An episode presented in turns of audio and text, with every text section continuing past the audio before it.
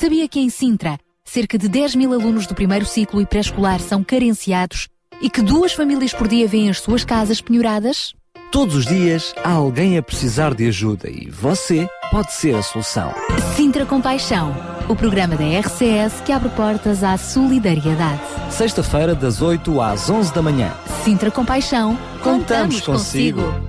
E hoje no Sintra Compaixão vamos relembrar aquilo que foi a nossa grande gala, grande porque esteve repleta, cheio de pessoas com o coração completamente repleto de compaixão. Enfim, foi assim no sábado passado e hoje, uh, no, no Sintra Compaixão de hoje, sem dúvida nenhuma, vamos falar dos temas abordados, vamos falar de como foi esta festa, vamos falar até de como foi a adesão e o que é que isso significou. Enfim, alguns momentos para partilhar consigo, bem como outras ideias. Mais um programa a não perder, vamos estar consigo até às 11 da manhã. RCS 91.2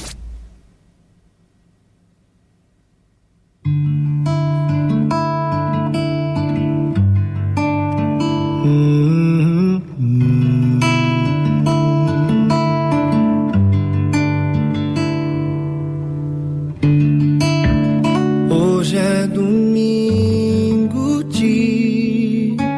manhã. Hoje o sol não quer brilhar. Tudo é solidão. E elas vêm dizer de madrugada ressurgir.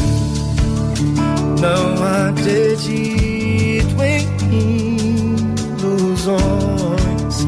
O sol da justiça se apagou.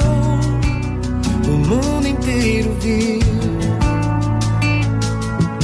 os cravos em suas mãos. O seu corpo a sofrer.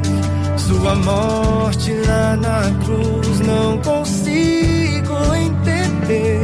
Agora este túmulo vazio. Este anjo a questionar. Porque os mortos quem vive está.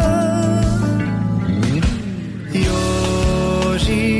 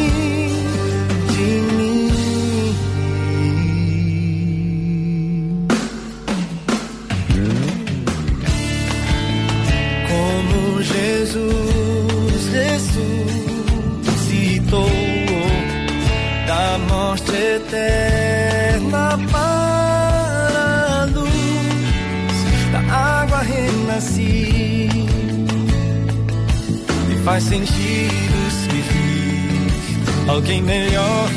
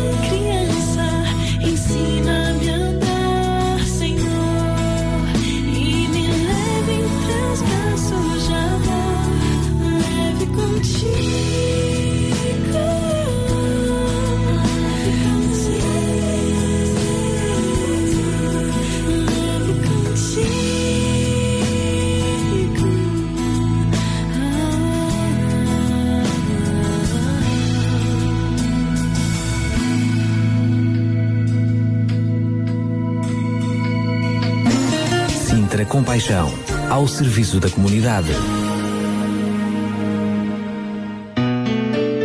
Daqui a pouco vamos ter mais uma das nossas rubricas do Sintra Compaixão, um dos nossos muitos convidados e também aqueles que já habitualmente estão consigo aqui todas as sextas-feiras de manhã no Sintra Compaixão. Para já, Shirley Johnson com Balmin Glads, mais uma grande música.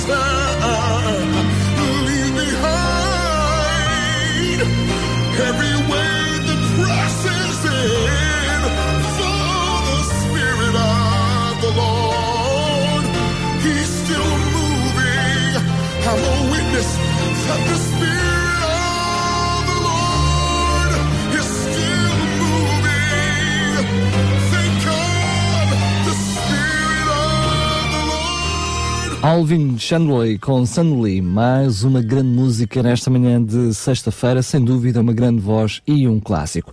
Também já é clássico aqui nas, nas hum, manhãs da RCS e no Sintra Compaixão, a presença de Ruben Barradas, que nos vai trazer, sem dúvida nenhuma, mais um grande momento. E hoje ele vai nos falar de futebol. Não acredita? Pois então escute.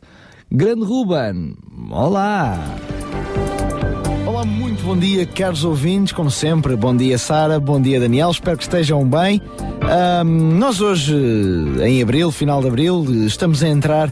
Aliás, esta foi uma semana importante a esse nível, especialmente para os homens. Não quero ser machista, mas que gostam de futebol. Estamos a entrar na fase final da temporada de, de futebol, um pouco por toda a Europa. Os campeonatos decidem-se, as competições europeias estão perto do seu epílogo, digamos assim.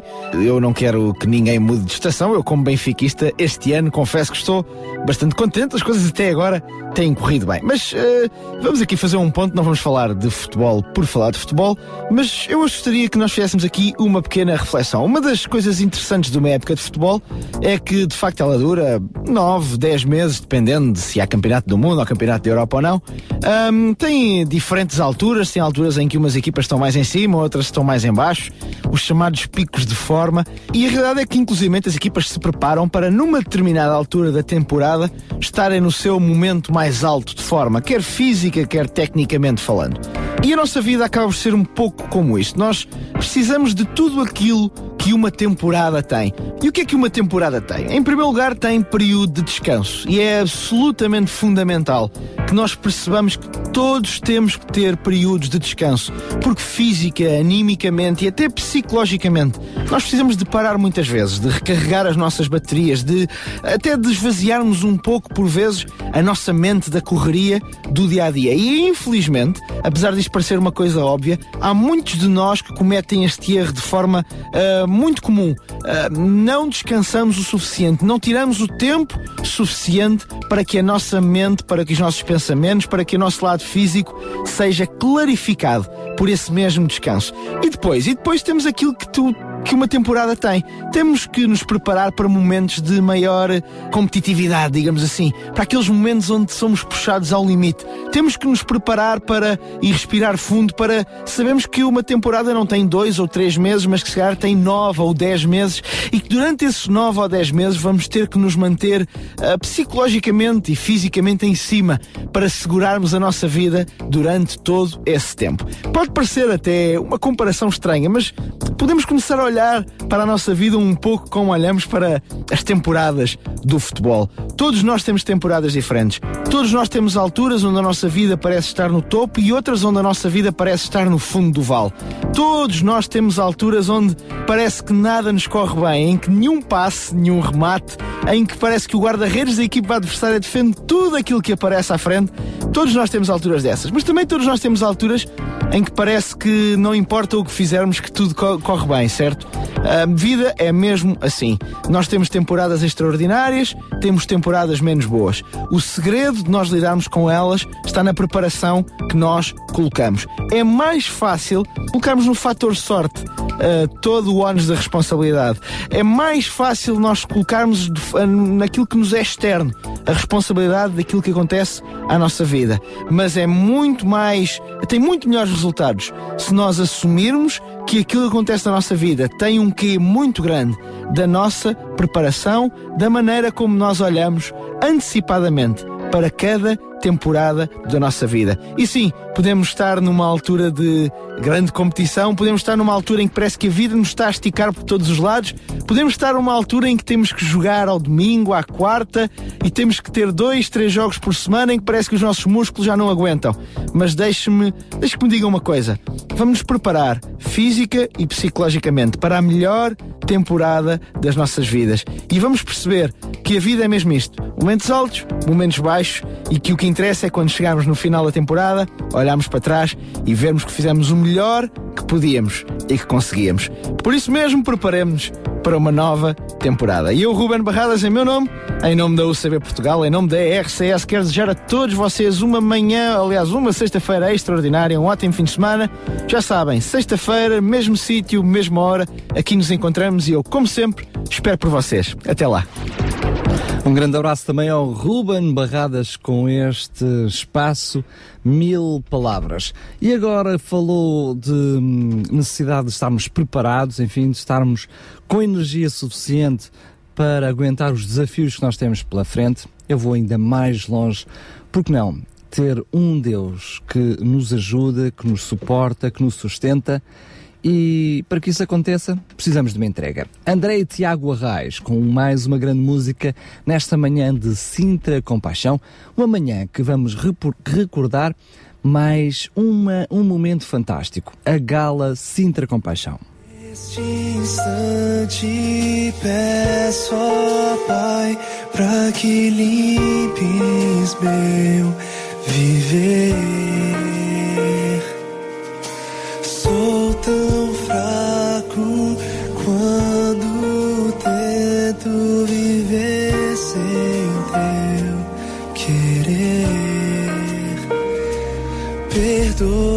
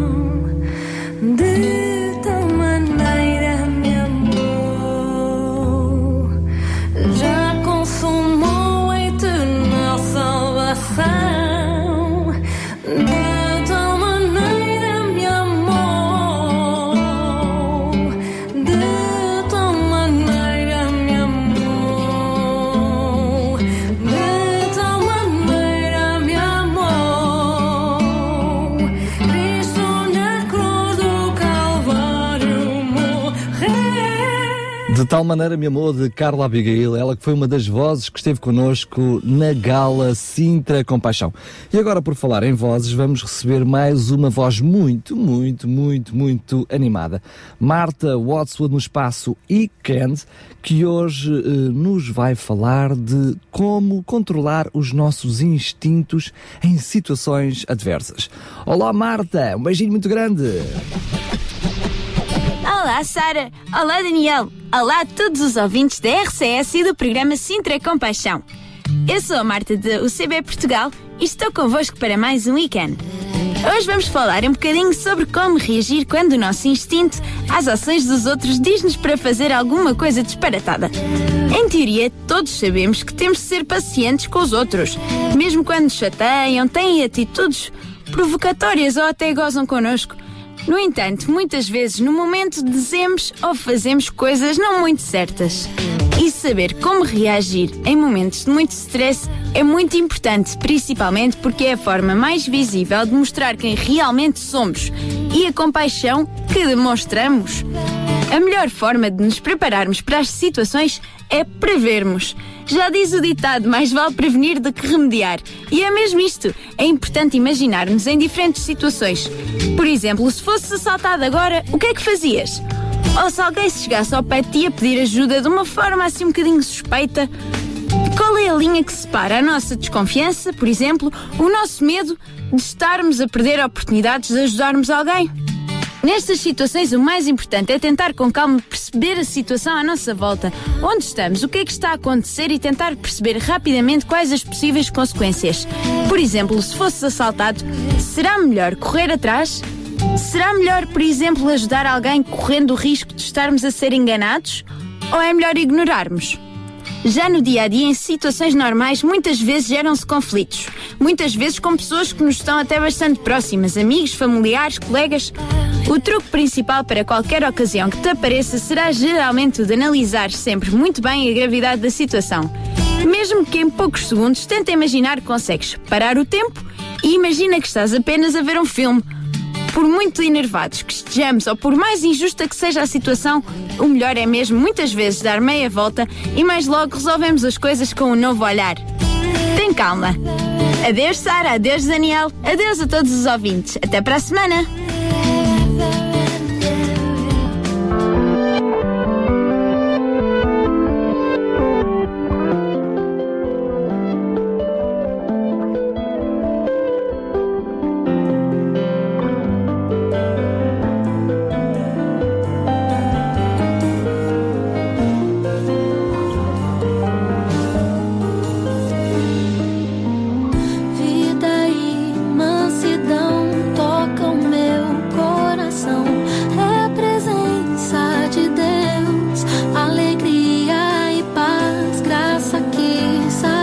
Và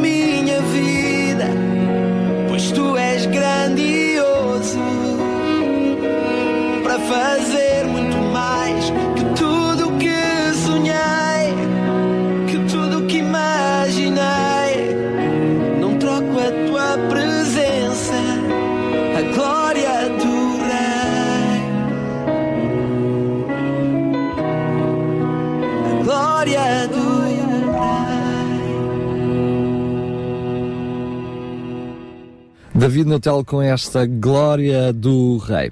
E eh, continuamos com o nosso mote ehm, deste mês, ainda vamos a 26, enfim, foi um mês comprido, muito longo, porque foi o mês que tivesse- tivemos a nossa, a nossa gala, não foi, João?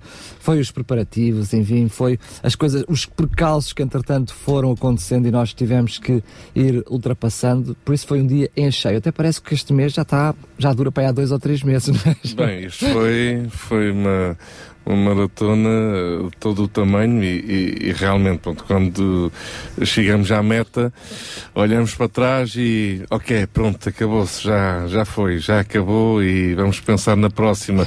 Mas realmente, até chegar lá, foi, foi uma grande, uma grande, grande corrida. Eh, mas valeu a pena. Valeu a pena, nós vamos falar eh, no nosso fórum de hoje, vamos falar um pouquinho sobre isso Sim. e vamos perceber porque é que valeu a pena.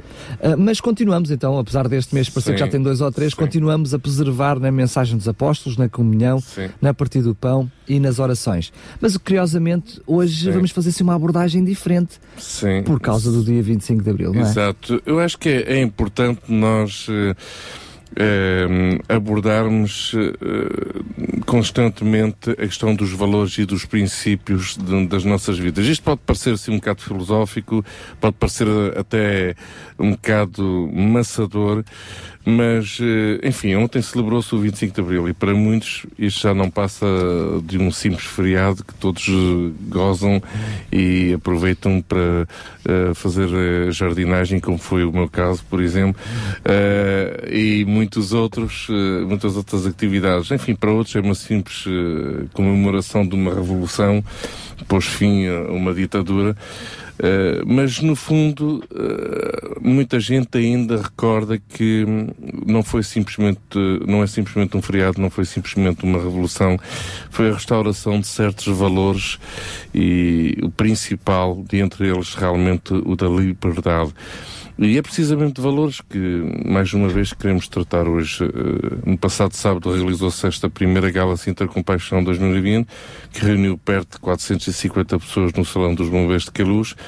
Mas tudo isto para quê? Para reafirmar e restaurar novamente alguns valores que se foram perdendo ao longo dos anos e que foram implementados numa outra revolução que não foi a do 25 de Abril, mas numa revolução de há dois mil anos atrás e que Cristo uh, fez, fez para a humanidade e, e fez para cada um de nós. Portanto, sim, estes valores de perseverar na mensagem dos apóstolos, na comunhão, no partir do pão e nas orações, são valores que perduram, são valores que não são simplesmente valores temporários, eh, passageiros e numa numa sociedade, numa economia em que se fala de tanta desvalorização, pois eh, é importante novamente dar valor àquilo que tem valor realmente. Que é realmente importante. E aquilo que uh, irá além da, da conjuntura económica, da situação do mercado do trabalho, enfim, por N razões. E, e, esta palavra realmente uh, que nós todos encontramos no, no, livro de Atos, no capítulo 2, a partir do versículo 42, que eu encorajo todos os nossos ouvintes a ler a Bíblia novamente, a ler a palavra de Deus. Esta foi a palavra da nossa gala uh, do passado dia 20 e é a palavra que nós queremos uh, continuar a proclamar durante este ano todo. Portanto, perseverando na mensagem dos apóstolos, repartindo entre cada um segundo a sua necessidade. Estes foram os valores que fez com que não houvesse necessitado algum naquela altura e assim aumentava o número daqueles que criam em Cristo. Estamos a viver, acima de tudo, é uma crise de valores. E é neste desafio que Sintra Compaixão 2020 quer precisamente posicionar-se apresentando uma mensagem, uma geração e uma comunidade centradas no testemunho de Cristo. Não temos vergonha de o dizer, ehm, não, não nos envergonhamos do testemunho de Cristo, é o testemunho que inspira as nossas vidas, é neste testemunho que nós acreditamos e é este testemunho que queremos seguir e colocar em prática com as pessoas que vivem à, à nossa volta.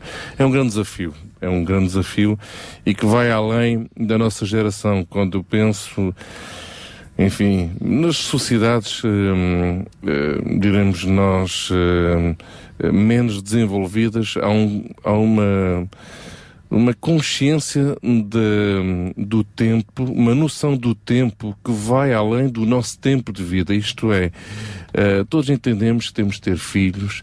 Esses filhos são aqueles que irão ser o sustento das nossas vidas, mas não só como uma continuidade uh, da nossa nação, a continuidade da nossa família. Uh, e neste momento eu quero realmente desafiar e alertar todos os nossos ouvintes a terem uma consciência virada para a nova geração. Uh, hoje falamos de muitos sacrifícios. Ok, nós pais vamos ter que passar por eles, vamos ter que vivê-los, vamos ter que, enfim, de uma forma ou de outra, se calhar eh, sacrificarmos, renunciar a muitas coisas, sofrer um bocado, mas os nossos filhos têm de ter toda a atenção, porque os nossos filhos são os adultos de amanhã. Falando de filhos uh, em, em idade menor, não é? Crianças, adolescentes, jovens, ok. Portanto, todo o investimento, o maior investimento que a gente possa fazer agora neste momento é na nova geração, é na geração dos nossos filhos, aqueles que amanhã, daqui por 10, 20 anos, uh, irão, enfim, uh, em fase adulta, criar a sua própria família, uh, trabalhar e mudar o rosto desta nação, mudar o contexto económico desta nação e não só desta nação. Portanto, há um sacrifício a fazer, ok, vamos nós fazê-lo, não os nossos filhos. Vamos é fazê-los pelos nossos filhos, para que eles possam ter um dia, uns dias melhores. Fazer nesta geração com que a geração de amanhã seja melhor. Exatamente. Para que essa geração possa construir um futuro para as gerações vindouras. não é? Exatamente. É sempre uma bola de neve. Eu imagino as pessoas, e vamos referir isso novamente na, na altura do, do fórum, eh, mais daqui a bocadinho. Eh, as pessoas que fizeram a Revolução do 25 de Abril pensaram em dar a, a uma nova geração condições de vida melhores. Portanto, isto é, há 39 anos, pensou-se assim: eu quero para os meus filhos um país melhor, com liberdade, com melhores condições de vida e por aí fora. Ok, passaram-se 39 anos e a gente olha à nossa volta e realmente temos liberdade, não vivemos numa opressão eh, ditatorial. Ok, temos muitas coisas boas, mas olhamos para a nossa volta e vemos que a situação está caótica, está, está muito O que é que fizemos difícil. com essa liberdade? Exatamente. Agora, o que é que nós fazemos agora com essa liberdade? Essa é a pergunta certa, oh, oh, hum, Daniel. E, eh, esta é, é- é- é a realidade com a qual nós nos eh, eh, deparamos neste momento. Estamos livres, somos livres. Eh, O que é que vamos fazer com essa liberdade? Temos que agir. Eh, envolve uma, um sentido de responsabilidade. Eh, e é esse sentido de responsabilidade ao qual todos nós somos chamados neste momento e, sobretudo, a favor da, da nova geração, sem dúvida. Já vamos voltar a falar na gala. Queremos muito, muito agradecer todos aqueles que para ela contribuíram e que dela fizeram parte, nem que seja com a sua presença. É já a seguir, porque agora queremos uma sociedade inclusiva e não exclusiva. Vamos trazer à conversa, mesmo já já a seguir, a Paula Teixeira.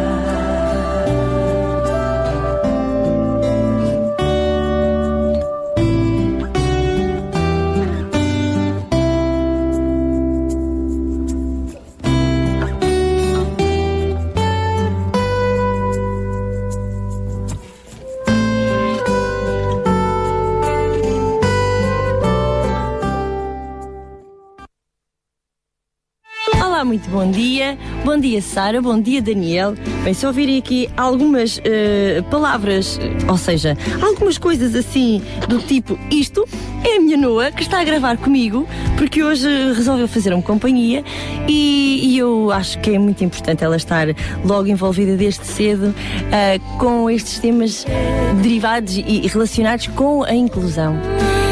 Hoje gostava de vos falar de, de uma coisa que é muito cara, não é? Que será a minha profissão de intérprete de língua gestual. Não sei se vocês já repararam, mas eh, no programa da, da TVI, naquele quadradinho pequenino, eu quase que digo que é o meu T0, que, que vivo lá há uns, há uns aninhos. E, um, e se calhar perguntam-me: será que vale a pena? Será que, que é gratificante? Será que as, as pessoas surdas realmente veem o programa e entendem? O que é que eu já ganhei com isso? Será que, que- que fez a diferença na vida de alguém? E a resposta é sim. É sim porque é um privilégio ser a ponto de comunicação para alguém. E não só na televisão, que chega a muita gente, mas eu acho que mais gratificante ainda é quando nós temos alguém que percebe por, por nossa causa e é um grande privilégio eu poder ser a ponto de comunicação numa, numa área que há uma grande lacuna, que é, que é a área da igreja. Ahm, como é que uma pessoa surda vai entender, vai perceber, vai querer comunicar, falar, orar, ahm, se não entende, se não ouve. E nós ouvimos, é? nós, eh, nós aprendemos a ouvir também. Ahm, tenho um, um amigo, que é o Timóteo, que é surdo ah, e que já há muitos anos iria hum, a uma igreja, só que não entendia absolutamente nada. Gostava, queria perceber, mas não percebia. Ahm, e eu, quando percebi que ele estava, ah, fui fazer, pronto, porque não, vamos fazer a tradução e vou traduzir o, o que se passa. E a reação foi tão boa, tão boa, tão boa que, que é o maior privilégio de sempre é conseguir passar essa mensagem e que chegou ao coração do Timóteo. E pena é que não hajam mais intérpretes para poder, para poder fazer isto. É, eu, tive que fazer uma pausa por causa de, de, de ser mãe e, e isso era ótimo que houvesse mais mãos a falar, mais mãos para poder ser a ponte de comunicação. O Timóteo desde sempre, desde há um ano que vai ao Centro Cristão da cidade, não só o Timóteo, mas outras pessoas surdas que sabem que, que é uma igreja inclusiva ahm, e que vão e, e se integram e foi fantástico porque a última vez ah, o Timóteo foi batizado porque percebeu, porque entendeu e porque o seu coração assim o quis. Isso para mim é o maior privilégio do mundo e gostava de, de- era só isto, era para partilhar esta história com vocês. Ahm, e olha, eu espero que tenham uma grande, grande semana e um grande beijinho para vocês. Um grande beijinho também para a Paula Teixeira. Essa, sem dúvida nenhuma, hum, a Paula tem estado numa vida completamente entregue aos outros e, sobretudo, àqueles que mais necessitam. Um beijinho muito grande. Já voltamos daqui a pouco, são 9 horas. Ainda vamos ter mais um espaço da UCB Portugal. Agora é vez de ficarmos com Carrie Job o tema We Are.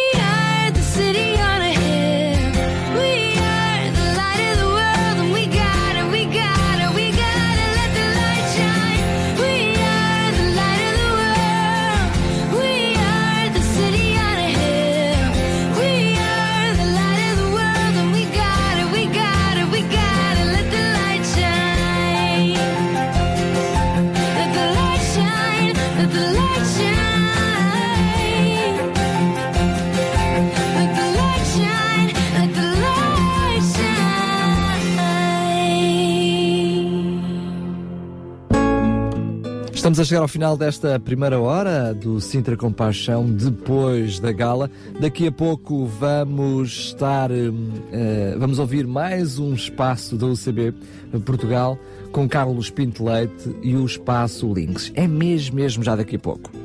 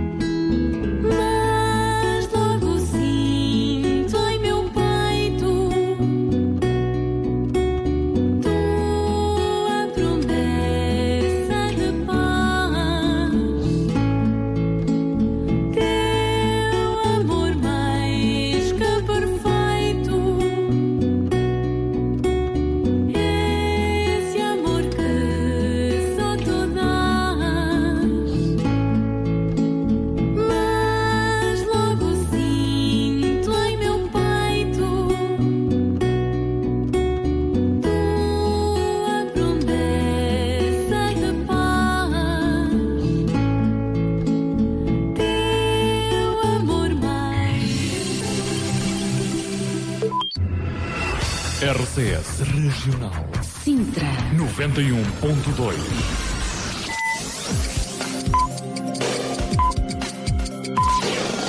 São 9 horas. Bom dia.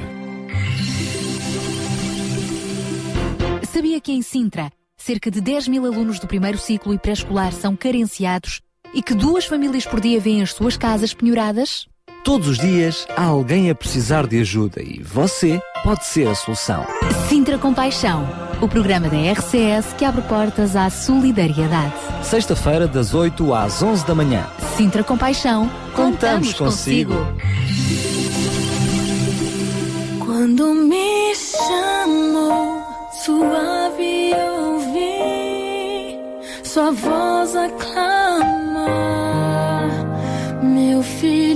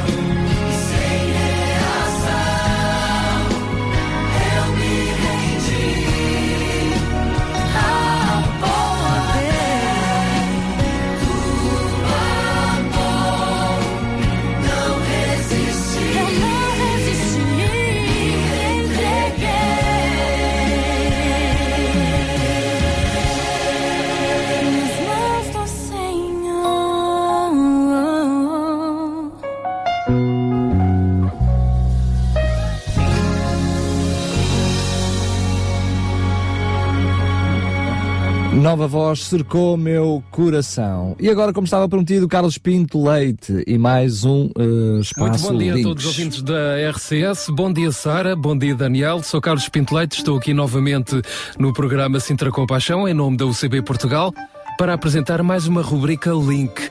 E hoje vou começar de uma forma um pouco diferente. Vou começar com um testemunho que vocês já vão perceber a razão de ser. Tenho 13 anos, cheguei à casa dos rapazes com 10. Os meus pais não podiam continuar a ter-me em casa. O meu pai estava desempregado, a minha mãe bebia muito e estava muito tempo fora de casa. O meu pai batia-me e eu estava sempre cheio de nódoas negras. Já não ia à escola, tinha vergonha, estava sempre com os meus amigos do bairro a fumar na esquina. Depois mandaram-me para aqui, disseram-me que os meus pais não podiam ficar comigo. Ao princípio eu não queria estar aqui, mas depois percebi que queriam mesmo ajudar-me e como eu queria muito voltar para os meus pais, lá me fui habituando. Com a ajuda do João, fui percebendo que é importante ir às aulas, ter um lugar para estudar, vestir-me, lavar-me, estar com os meus amigos a ouvir música. Aqui come-se bem, ajuda-me a estudar quando não percebo nada das matérias. O João tem-me ajudado muito quando estou triste. Às vezes até lhe falo ao fim de semana e ele atende sempre. Posso falar com ele sempre que eu quiser e isso é mesmo fixe. Também acho que é bom eu estudar primeiro, ir-me dando com os meus pais e quando estivermos todos preparados, gostava de voltar para casa. Mas aqui também é bom e até já gosto de cá estar e de ir à escola. Descobri que quero ser professor e para isso vou ter que estudar.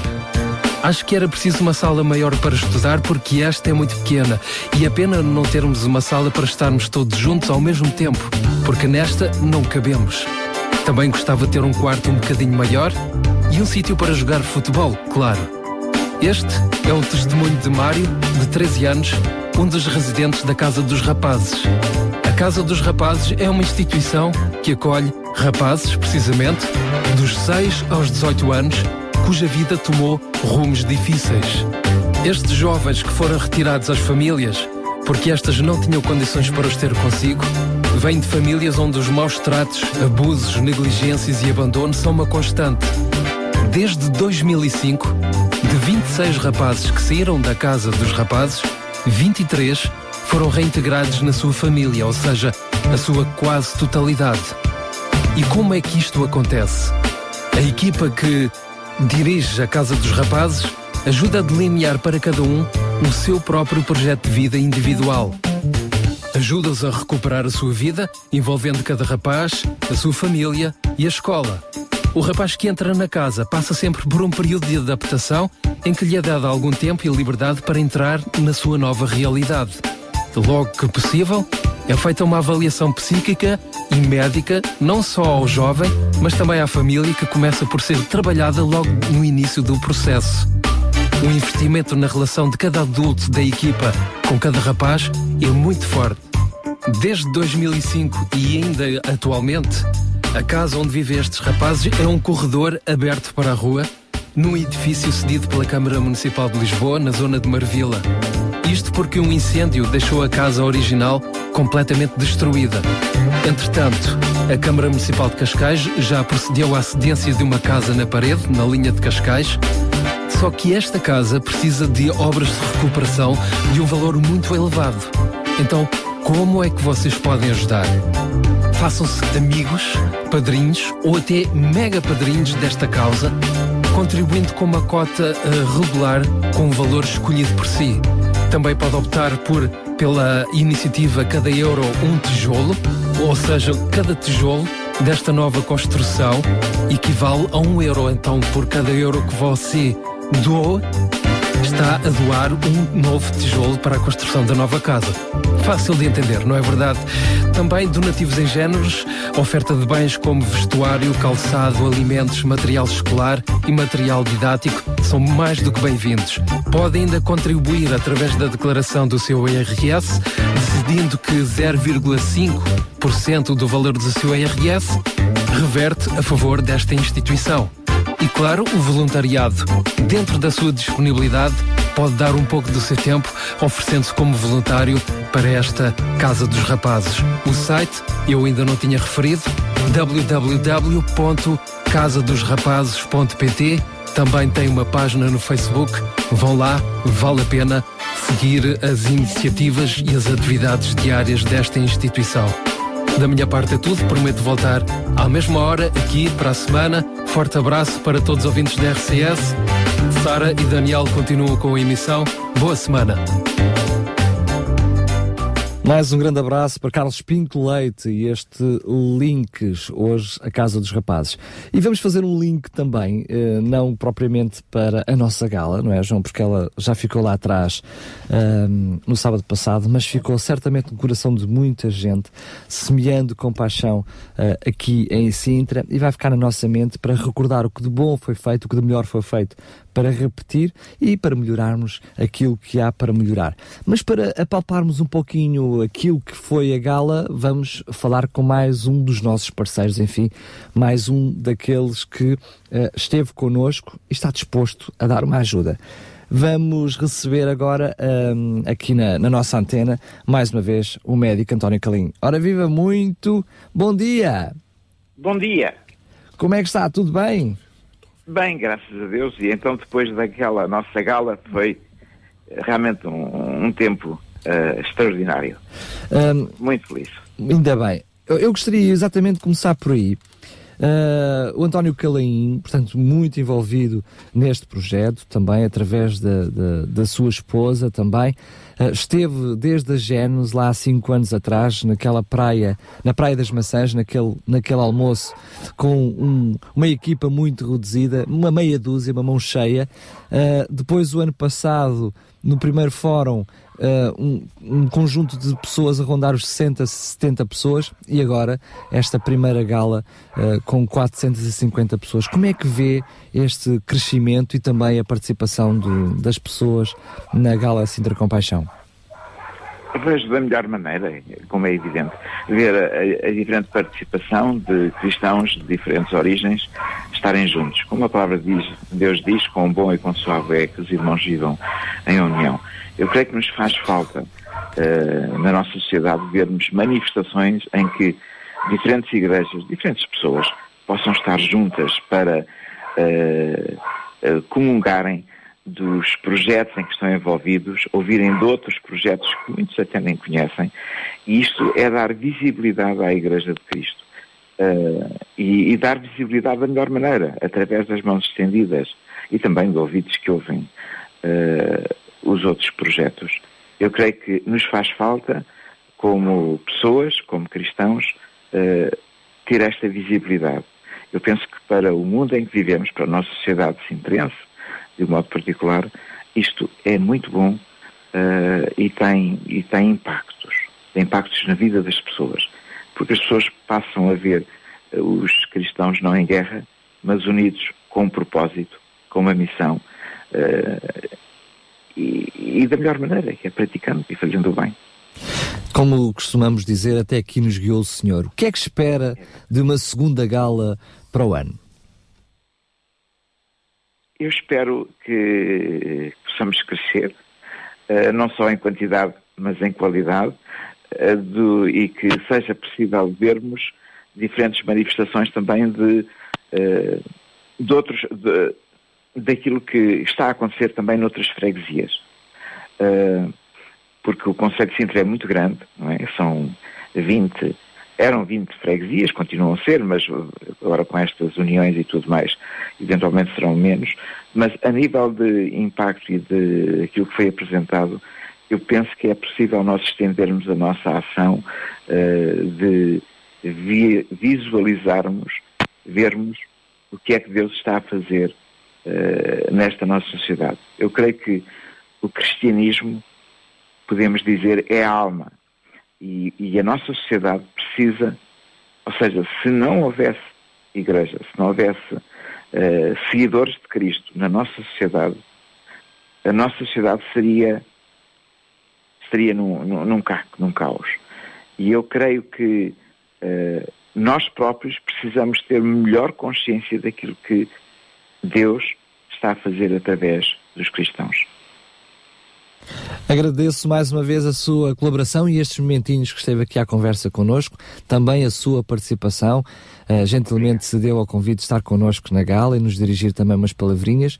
E hum, como parceiro, aqui estamos de mãos dadas para continuar com este Sintra Compaixão. É isso. Queremos continuar juntos. Obrigado. Eu é que agradeço mais uma vez. Ahm, médico António Calaim, ao serviço da comunidade já há 35 anos, também envolvido neste Sintra Compaixão. João, vamos ter aqui algumas palavrinhas, eu acho que é oportuno. Estamos a falar, sem dúvida nenhuma, que de uma gala, de, um, de, um, de uma pequenina festa que tinha como objetivo levar a compaixão.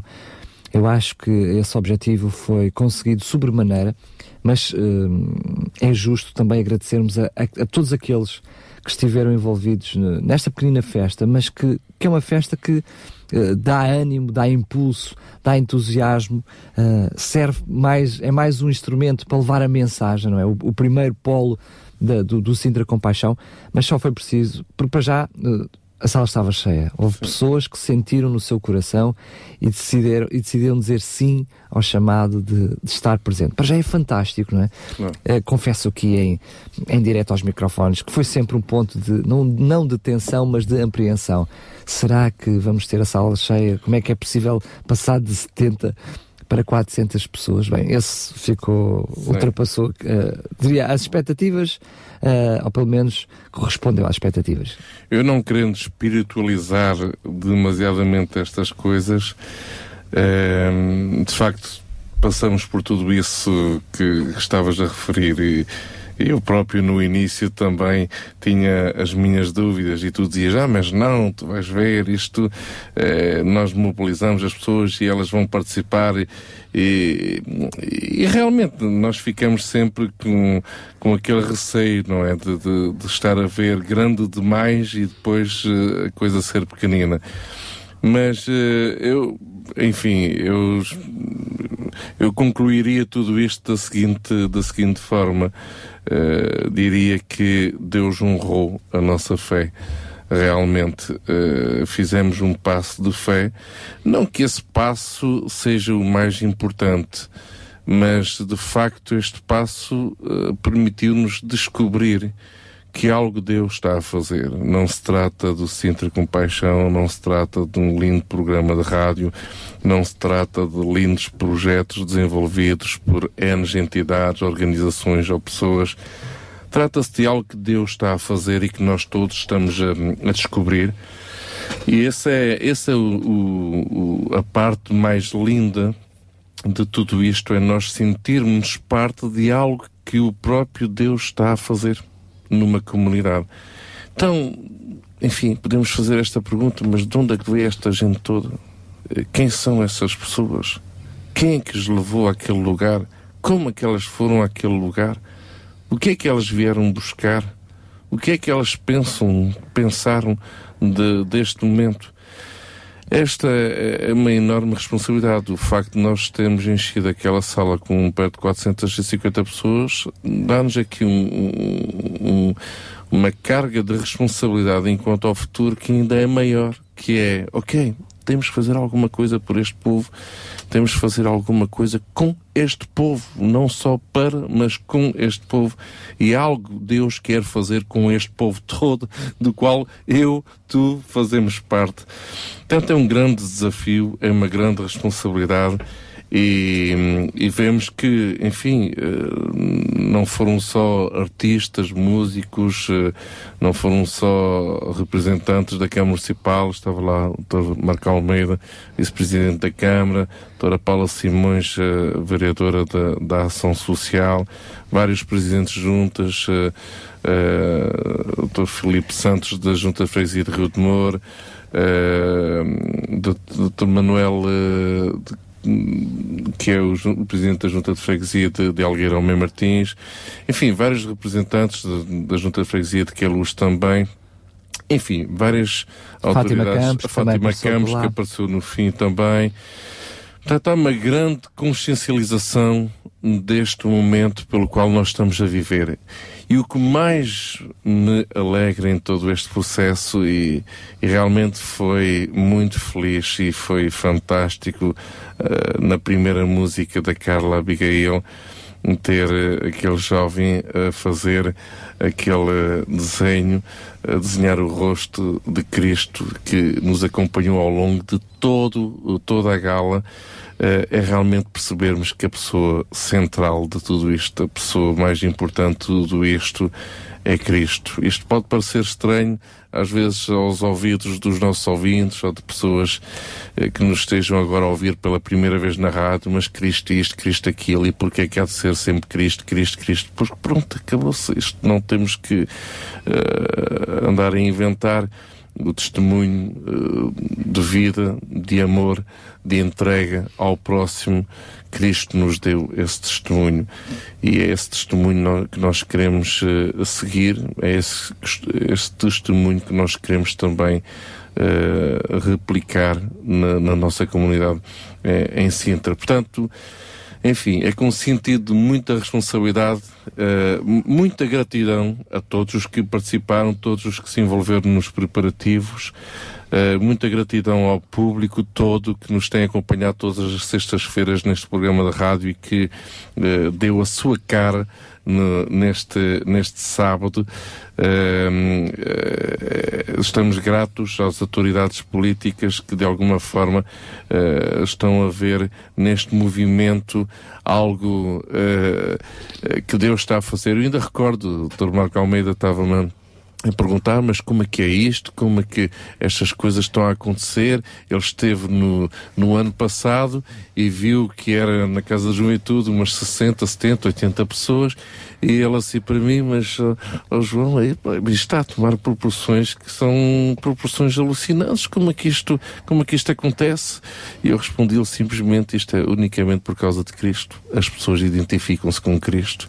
As pessoas estão sensíveis à palavra de Cristo e à vida de Cristo. E, portanto, estamos aqui todos unidos. Na vida, na prática, uh, andamos todos, cada um por nosso lado, não é? E é assim mesmo, faz parte da vida. Isto é como uma família. Eu tenho um irmão que está no Canadá agora, os meus pais estão ali na zona do Bombarral. Uh, pronto, somos uma família muito grande, mas cada um tem que levar a sua vida, não é? Mas num momento específico, nesta gala, resolvemos todos unir-nos por causa de Cristo. E lá estávamos todos. E isso é fantástico. A verdade é que uh, nesta gala tivemos pessoas de diferentes sensibilidades, de diferentes tradições cristãs, uh, com diferentes opiniões, mas o que é curioso é que uh, nós no final tivemos, eu diria, um momento muito bonito. Aliás, ele estava preparado só para o final, mas foi acontecendo, né? Foi acontecendo ao longo da gala.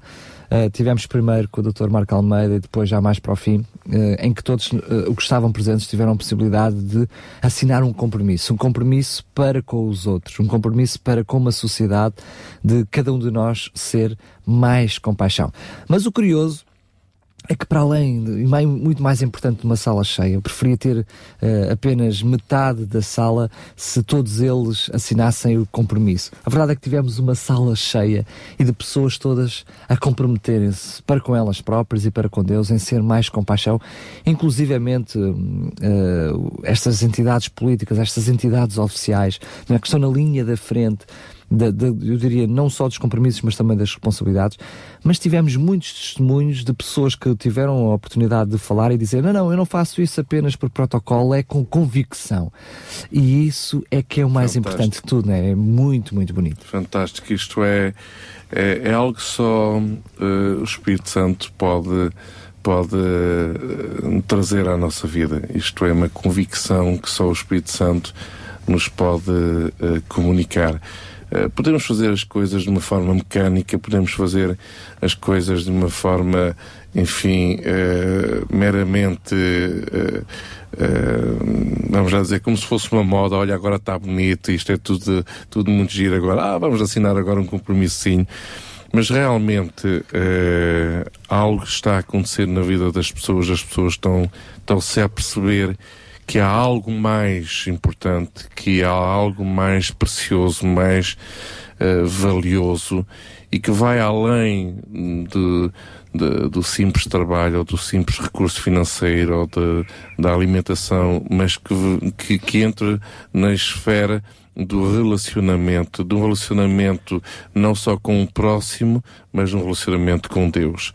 O, o, o voltarmos à raiz da questão e chegarmos perante Deus e dizer, ok Deus, é, é por aqui mesmo. Vou, vou assumir este compromisso. Eu quero ser mais, quero ser uma pessoa com mais compaixão, quero ser uma pessoa com mais paixão por Cristo e quero transmitir essa paixão à minha volta, seja da maneira que for.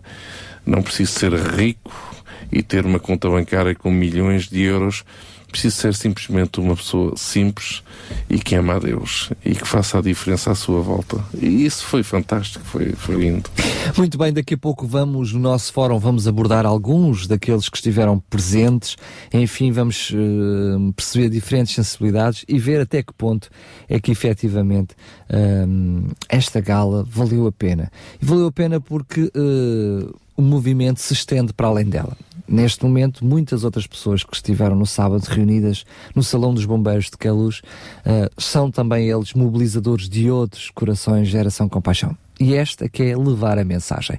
Vamos ficar com mais uma música, daqui a pouco vamos ter mais duas amigas que vão estar connosco para nos falar de compaixão.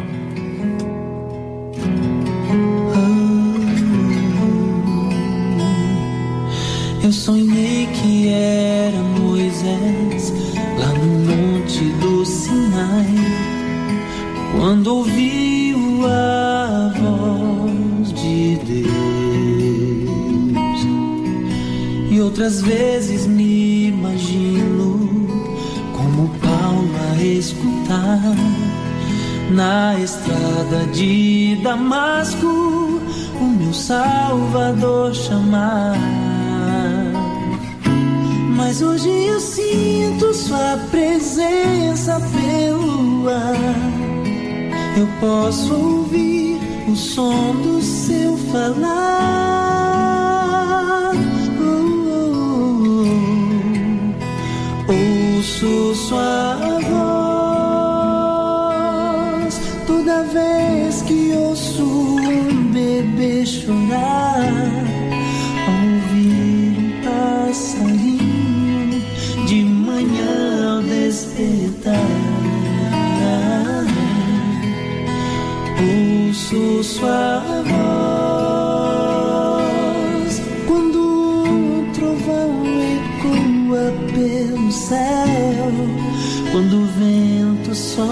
forte na floresta eu posso ver e eu sei, oh eu sei que ouvi a voz de Deus.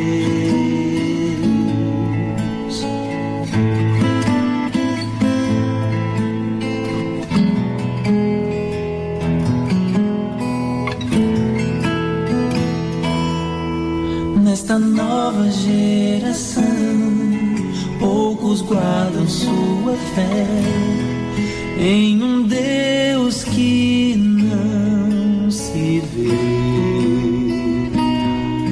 Mas Ele tem me revelado e hoje eu posso afirmar que o Senhor de toda a criação vai comigo onde eu andar.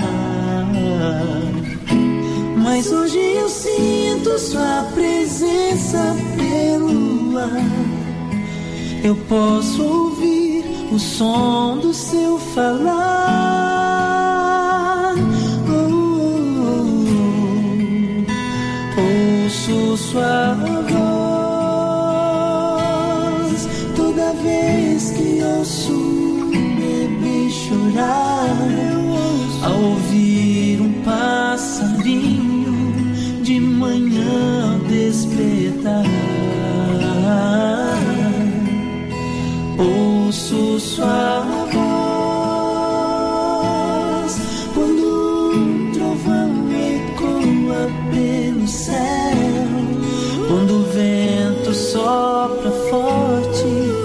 na floresta eu posso ver e eu sei, sim, eu sei, oh, eu sei que ouvi a voz de Deus.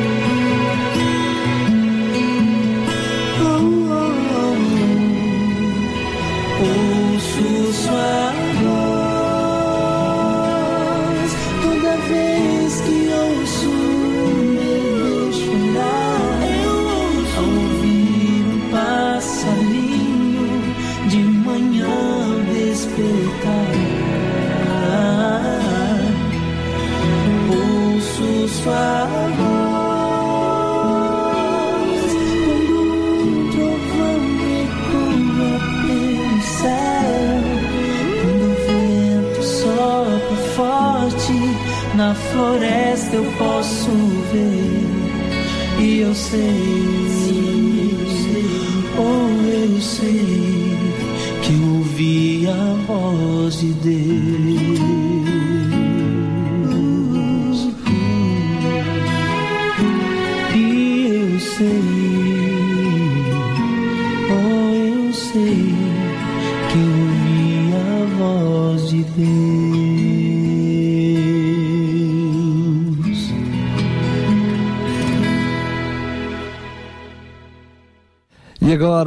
vamos continuar neste assunto da, hum, eh, da gala e falar sobre a gala.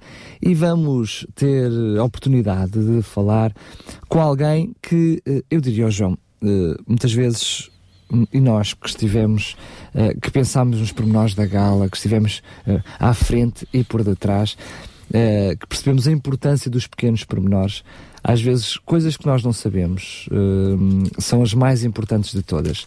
E, por exemplo, para termos algumas das pessoas que estiveram a assistir à gala, foi possível porque houve outras que tiveram compaixão e, e nos bastidores, na surdina, na calada, ah, colocaram mãos à obra para que outras pessoas estivessem na gala. Foi o caso ah, do João Maria que nós queremos cumprimentar.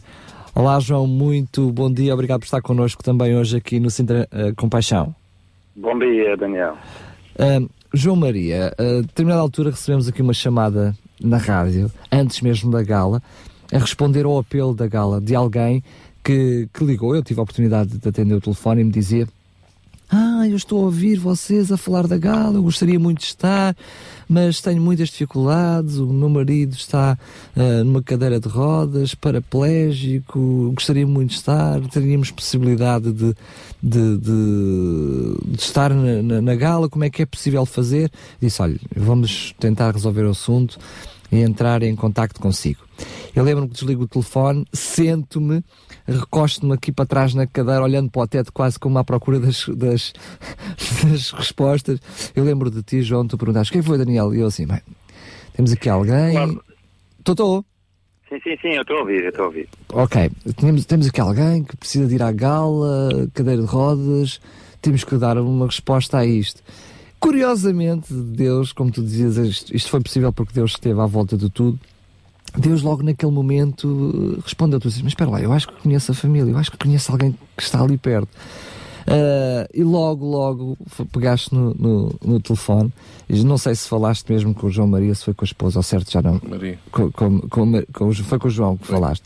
Ahm, e logo aconteceu uh, a resposta. E eu lembro-me que tu disseste assim: é, é, basta ligar para ele, e a resposta já sei que é sim, porque é um coração muito disponível. João, é verdade, o João tem sempre, ou tem tido ao longo da sua vida, um coração disponível, um verdadeiro coração com paixão, e efetivamente respondeu logo sim. Como é que tem sido essa sua experiência? Bem, Daniel, hum, eu tenho movido em ações eh, poder chegar às necessidades das pessoas. É lógico que nós, por vezes, eh, sentimos inúteis porque não conseguimos chegar. E de uma forma, depois também falei com o João e o João me comunicou sobre esse pedido. E realmente é mesmo o meu vizinho da frente, onde nós, por vezes, nos vimos e, e queremos ajudar, mas não sabemos como e porque às vezes são coisas que estão fora do nosso alcance, mas sei que para Deus eh, nada é impossível. E Deus eh, eh, proporciona estes canais para que nós possamos mover eh, sobre as necessidades das pessoas, uns de uma maneira, outros de outra.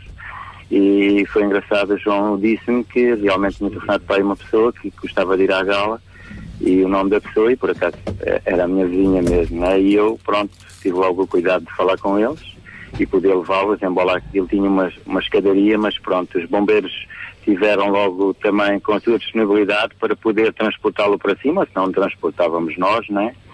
E pronto, levámos, pronto, as pessoas estão necessitadas, né? Neste momento a necessidade do Luís, do meu vizinho, que eu vejo às vezes inútil não poder chegar às suas necessidades, é mesmo uma cadeira de rodas elétrica que ele precisa para se poder, hum, pronto, poder se deslocar sozinho, sem ter que ter uma pessoa sempre para poder colocar em casa e tirar de casa, para ele poder dar os seus passeizinhos. E ele deparou-se com este problema e, e pronto, e nós como ali como vizinhos e por vezes tão perto e olhamos e o que é que nós fazemos, né? E é lógico que isso me tocou e tem-nos sensibilizado de uma forma, né? E de poder chegar com essa necessidade ao Luís que pronto, nós também ficámos abalados com isto tudo que aconteceu, porque o que aconteceu a ele pode acontecer a qualquer um e é lógico que isto não podemos passar ao lado destas coisas, não é? Um acidente de automóvel o ano passado. Não, não foi de automóvel. Não, foi? não, não, não. Não, caí de uma árvore. Ah, foi. Eu, percebi, eu, tinha noção, sabia que tinha sido um acidente há um ano, sensivelmente, que o deixou paraplégico, enfim, tombou de uma árvore, imagine-se, não é? Eh, e, hum, mas para além de o ter deixado paraplégico, continua ainda hoje com muitas dores e com eh, o pouco que pode mover com muita, com muita dificuldade. Mas eh, estiveram presentes, e já aproveito para perguntar também ao João Maria, esteve na gala, assistiu à gala, foi também eh, agente para que outros pudessem estar na gala. O que é que sentiu? O que é que foi para si esta gala estar presente? Ah, Para mim foi um privilégio grande poder estar a ver como Deus está a fazer as coisas, não é? Nós virmos eh, Jesus glorificado no meio disto tudo é uma alegria para nós, porque é, é- é o que nós queremos e é o que nós, nós vivemos, né? E isso é maravilhoso, ver as pessoas eh, a perguntar e admiradas e como, porque Deus é assim, né? Deus surpreende-nos com coisas sobrenaturais que nós não entendemos também, por vezes, né? E é maravilhoso nós podermos assistir a pessoas a falar disto e daquilo e pronto, e dá uma forma, muitas daquelas que tiveram têm visto as suas necessidades supridas, seja por uma máquina de lavar, seja por um frigorífico, seja por um abraço, seja por um consolo, seja por uma palavra de ânimo, de esperança, e isso é maravilhoso. É, é assim que Deus faz as coisas. Ó João, maravilhoso é ouvi-lo. Muito obrigado mais uma vez. Obrigado pela sua, pelo seu, pela sua ajuda, pela sua intervenção. Eh, Eu sei que o João eh, Maria eh, assinou também o compromisso, mas assinou já há muito tempo, já há muito tempo lá atrás, no passado, que assinou este compromisso de, de estar ao serviço dos outros. Agradecer mais uma vez a sua participação e esta experiência que nos contou, está bem? Claro, Daniel, e eu também agradeço eh, a vossa rádio porque é uma, um canal de comunicação também para poder levar a, a este povo também a, a mensagem, a mensagem de esperança de Cristo, que possam as pessoas ser tocadas pelas vossas vozes, pelos vossos testemunhos também aí. Um abraço para o Daniel e aí para o João também. Um, um grande abraço, João Maria. Obrigado mais uma vez. E vamos mais uma vez, diria eu, fazer o apelo, porque nós já tínhamos feito o apelo a semana passada. ahm, entraram em contato connosco na rádio para que nós pudéssemos ser também parte da solução. E este é o principal objetivo do, do, do programa: dar voz às necessidades e fazer a ponte com aqueles que têm os recursos. Pois o que lhe pedimos hoje é lixo e não só, já vai ver. Pedimos-lhe lixo porque porque para eh, conseguirmos a cadeira de rodas para o Luís Almeida, esta cadeira de rodas elétrica, precisamos das tampinhas, não é? Aquilo que é lixo e que hum, basta às vezes uma atenção, em vez de colocar um caixote de lixo, colocar, enfim, uma garrafinha ao lado, num saco ao lado e fazer chegar à rádio RCS as tampinhas para que este Luís Manuel Almeida possa ter esta cadeirinha eh, elétrica. Já, já pedimos no passado para outros, hoje vamos nos centrar nesta família, o Luís e a Maria, que com dificuldades, hum, também para a própria Maria, que tem muita dificuldade em conseguir responder às necessidades do esposo, mas aqui e ali vai fazendo por isso. E agora também é a voz, é a voz para esta necessidade. Graças a Deus, isso mesmo, eh, já estamos a receber tampinhas aqui na rádio. Podem fazê-las chegar também à Câmara Municipal de Sintra em nome de Luís Almeida. Mas para além das tampinhas, Tivemos já uma ouvinte que durante a semana eh, nos ligou a dizer se também podia contribuir com eh, um donativo. Com certeza que sim. Eh, as tampinhas é apenas o meio longo e demorado para conseguir chegar à solução e agradecemos já eh, esta ouvinte que hum, disponibilizou parte do seu dinheiro, provavelmente não dinheiro que ela tem de sobra, mas dinheiro que lhe faria falta para outras coisas, disponibilizou para podermos ajudar o Luís Almeida. E também fica aqui o desafio para si. Ajude, uh, Luís, ajude-nos a nós. Nós estamos aqui eh, para, para dar a voz a esta necessidade e a este caso concreto. Com, já há alguns, alguns programas que nós não faríamos um apelo tão direto, temos feito apelos assim de uma forma mais genérica, por isso possa contribuir. Contribuir com as tampinhas serão sempre bem-vindas, contribuir com o donativo, contribuir com a sua ajuda, com a sua disponibilidade, com o seu tempo, enfim, pode entrar em contato connosco aqui na rádio, pode ir à Câmara Municipal de Sinta diretamente em nome do Luís Almeida, enfim, sinta-se também movido e comovido pelo coração com paixão. Agradecemos mais uma vez o João Maria e a sua disponibilidade para que o Luís e a Maria pudessem estar presentes connosco também na gala. Foram muitas as outras pessoas, enfim, foi uma sala cheia. Vamos daqui a pouco então receber ah, ah, daqui a pouco não, já vamos receber mais um Mulheres de Esperança e estas pais e filhas, que é o assunto de hoje, porque já já, daqui a pouco, a partir das 10 da manhã, vamos falar mais uma vez no fórum do que foi esta gala, qual foram os- alguns dos temas que ali foram abordados e, sobretudo, qual foi o objetivo. Mulheres de Esperança. Música, entrevistas, temas do seu dia a dia. Para mulheres que teimam em ter fé na vida. O que sentimos quando ouvimos a palavra pai? Tem lembranças doces e boas desse pai? Ou a sua lembrança vai lá atrás para palavras duras, atitudes agressivas e disciplina severa? Quando ouve a palavra pai, será que não consegue ligá-la a ninguém porque nunca conheceu o seu pai? Quer ele esteja presente ou ausente na nossa vida, o efeito que um pai tem sobre nós mulheres é muito importante. E hoje vamos falar sobre os pais e a sua influência sobre as filhas neste seu programa Mulheres de Esperança.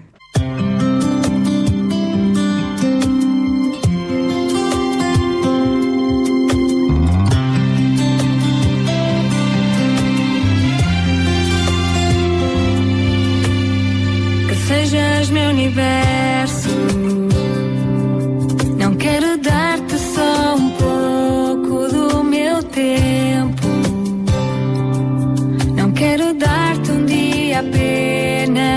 Da semana.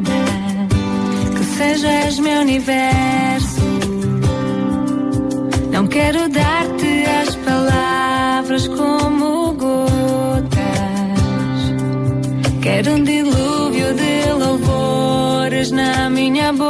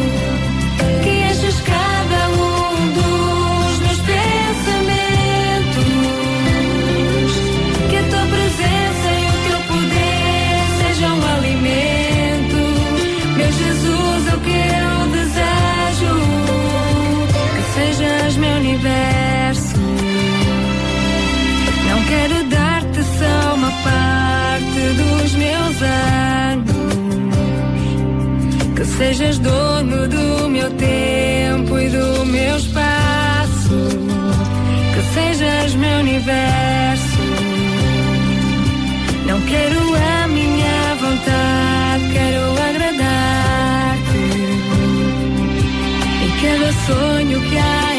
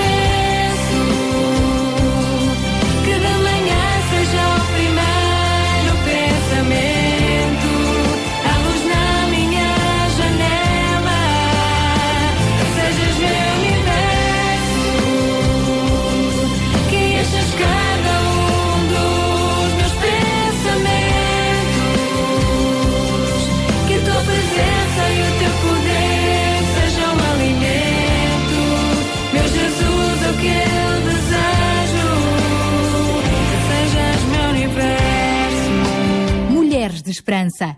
Olá, mais uma vez bem-vindo ao seu programa semanal Mulheres de Esperança. Estamos felizes que esteja connosco para estes minutos tão especiais. E hoje escolhemos este tópico de pais e filhas, porque nós mulheres somos profundamente afetadas pela relação que temos com o nosso pai.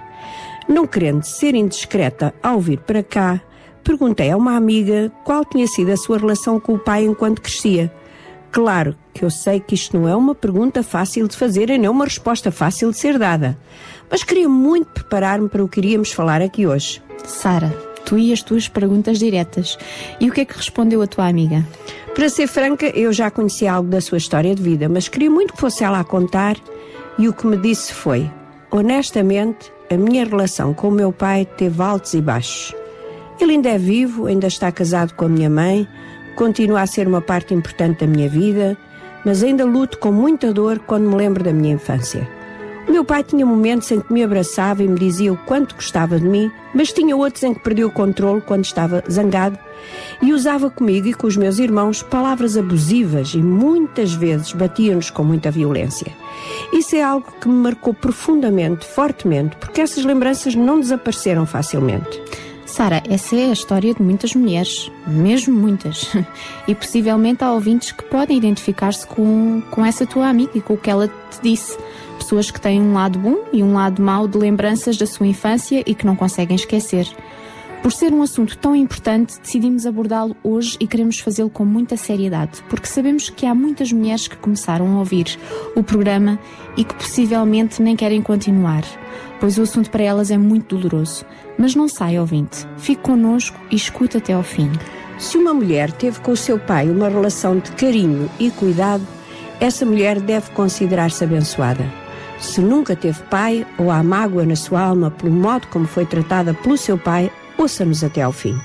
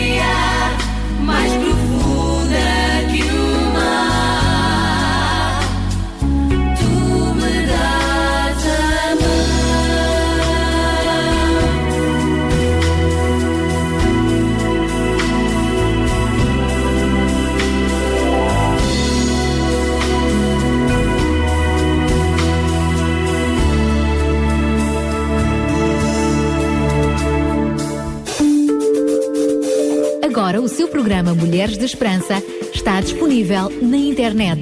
Clique em www.rtmportugal.org e ouça quando quiser o seu programa favorito.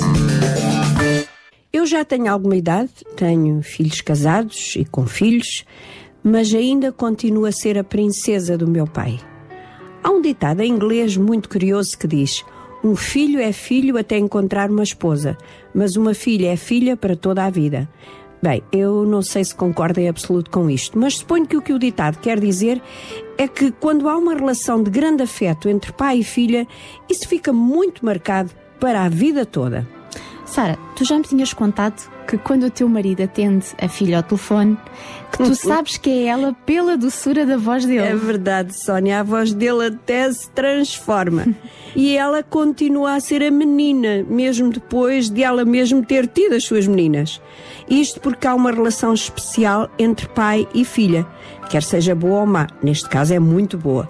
Não importa a idade que se tenha, a relação que tivemos com o nosso pai, tudo tem um efeito imenso em quem nós somos como mulheres. O nosso pai molda-nos como mulheres, talvez muito mais que a nossa mãe. O nosso relacionamento com outros homens, a nossa carreira, a maneira como nos vimos, é influenciada pelo nosso pai, quer tenhamos ou não a consciência desse facto. Infelizmente, o nosso pai é humano, quer dizer, não é perfeito. Até aqueles que foram ou são grandes pais cometem erros. Absolutamente de acordo. Porque há pais que são abusivos, controladores, ausentes, por causa do ambiente em casa, de divórcio, de doença e de outras circunstâncias difíceis. Por isso é tão importante entender como eles moldam a nossa vida. Olha, o nosso pai, por exemplo, é a nossa primeira introdução à masculinidade e ao sexo oposto. Direto ou indiretamente, o pai ensina-nos o que é um homem. Como estas lições são dadas e como as aprendemos, vão dizer mais tarde como interagimos com outros homens, tanto a nível pessoal como profissional. A maneira como vemos os outros homens é colorida pelo nosso pai e como esperamos ou desejamos que os homens se comportem connosco também é modelado pelo nosso pai. Ui, isto é uma grande responsabilidade, Sara. Eu espero que o meu marido esteja a ouvir bem este programa. Mas há mais, Sónia. O modo como o pai expressa amor à filha é completamente diferente da mãe. O amor da mãe é, na maior parte das vezes, incondicional. O amor do pai parece ser uma recompensa por um bom desempenho. É por isso que a filha acha que o amor ao pai ou o amor do pai tem que ser ganho. Isto pode ainda complicar-se porque há homens que não terão a capacidade de mostrar afeto espontâneo ou afeição direta às suas filhas. Isto é interessante, Sara. Será por isso que muitas vezes as mães têm que interpretar e dizer paizinho ama-te muito, só que tem alguma dificuldade em demonstrá-lo? É isso mesmo, Sónia. E é uma bênção quando um pai é capaz de expressar os seus sentimentos mais profundos a uma filha. Também porque o pai não passa tanto tempo em casa como a mãe, isto, de um modo geral, claro. Os comentários e as respostas do pai têm um impacto maior. Se um pai expressa confiança e aprovação à filha, isso irá ajudá-la a tornar-se menos dependente dos pais e mais capaz de sobreviver como uma mulher independente. É bom que os pais se lembrem que as suas meninas um dia vão ser mulheres e que pensem nisso seriamente. Chega uma altura que o pai tem que deixar ir a sua menina e relacionar-se com ela como um ser adulto. O pai deve ser sempre uma figura de autoridade na vida da filha, mas não deve ser autoritário. Oh, Sara, repete lá essa frase que acabaste de dizer porque eu acho-a tão importante. Ora aí vai. O pai deve ser sempre uma figura de autoridade na vida da filha, mas não deve ser autoritário. O pai molda também o papel que a filha assumirá quando chegar à idade adulta. É evidente que esta é uma variante na cultura de cada família, mas há duas maneiras básicas pelas quais um pai pode influenciar esse papel. Primeiro, se ele tiver um ponto de vista bem alargado do que uma mulher possui como potencial. Como, por exemplo, quando um pai diz à filha: Tu vais conseguir fazer qualquer coisa que desejes, tens capacidade para isso. Grande exemplo, Sónia, do que estávamos a falar. Por outro lado, pode haver homens que acham que as filhas só podem ter certos papéis que a sociedade espera delas. Muitas raparigas não são encorajadas a ser tudo o que podiam ser e crescem receosas do sucesso.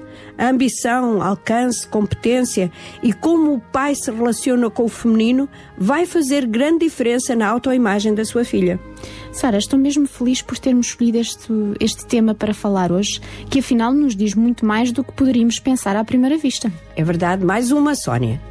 Na vida de uma menina, a imagem da sua feminilidade é modelada muito cedo pelo pai. O pai, afinal, é o primeiro homem a quem ela quer agradar. É o primeiro homem com quem faz o seu jogo de sedução. É o primeiro que a carinha e beija, o primeiro a valorizá-la acima das outras meninas. Isto é vital para o desenvolvimento saudável da sua feminilidade. Toda a atenção do pai vai prepará-la para o papel de namorada, de noiva e de esposa. Penso que nesta altura haverá ouvintes que pensam e dizem para consigo: então e eu, que não tive esta interação saudável, boa, positiva com o meu pai? Onde é que eu me encontro? No meu caso, ele era duro, agressivo, rejeitava-me. Lembro-me de pensar: o meu pai não gosta de mim como eu sou. Nesse caso, o desenvolvimento feminino fica incompleto por descobrir. Essa menina vai fazer esse caminho sozinha e pode ter até resultados desastrosos nas suas relações com homens mais tarde. E visto que o pai não providenciou essa imagem masculina correta que a filha precisava ter na sua vida, inconscientemente ela decide ser ela a preencher essa imagem e torna-se dura e agressiva, controladora de pessoas e situações. Será o tipo de mulher que governa a sua casa como uma empresa ou que é uma lutadora agressiva no seu local de trabalho. Toda esta masculinidade, inconscientemente, é como uma capa que a protege, um escudo contra a dor do abandono e da rejeição do pai. Só que o escudo tem dois lados. Põe a dor do lado de fora, mas tapa lá dentro os sentimentos da feminilidade, de doçura e leveza próprios de uma mulher. Querido ouvinte, se sofre da dor de ter tido um pai ausente, nesta altura deve estar a perguntar: e haverá algo que posso fazer para começar a curar este relacionamento tão dorido? Ora, fica aí com esta bela música que daqui a nada a Sara vai dizer-nos mais na sua crónica Conversas da Alma.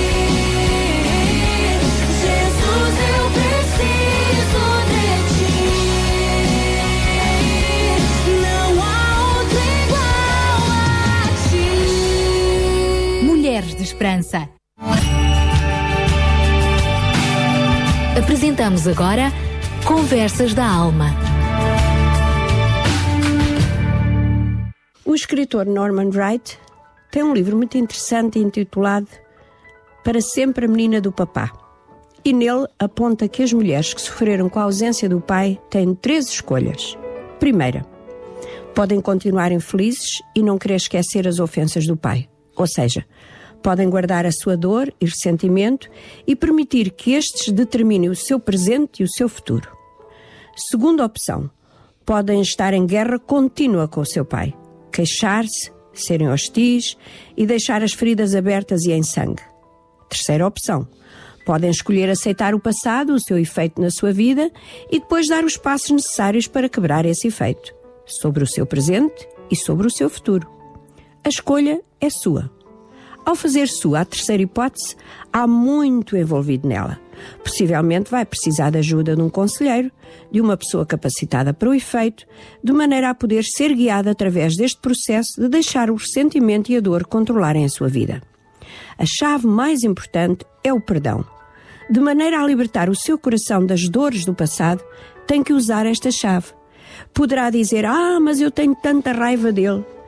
E isto pode até ser natural, mas se continuar com raiva, não vai conseguir perdoar. Tem que escolher deixar essa raiva controlar a sua vida. Uma das maneiras é identificar as coisas que a fazem ficar zangada. Se conseguir, escreva uma lista, faça uma lista.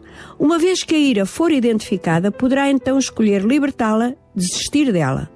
Uma outra maneira é orar e deixar que o nosso querido Pai Celestial tire essa raiva e cure o seu coração ferido.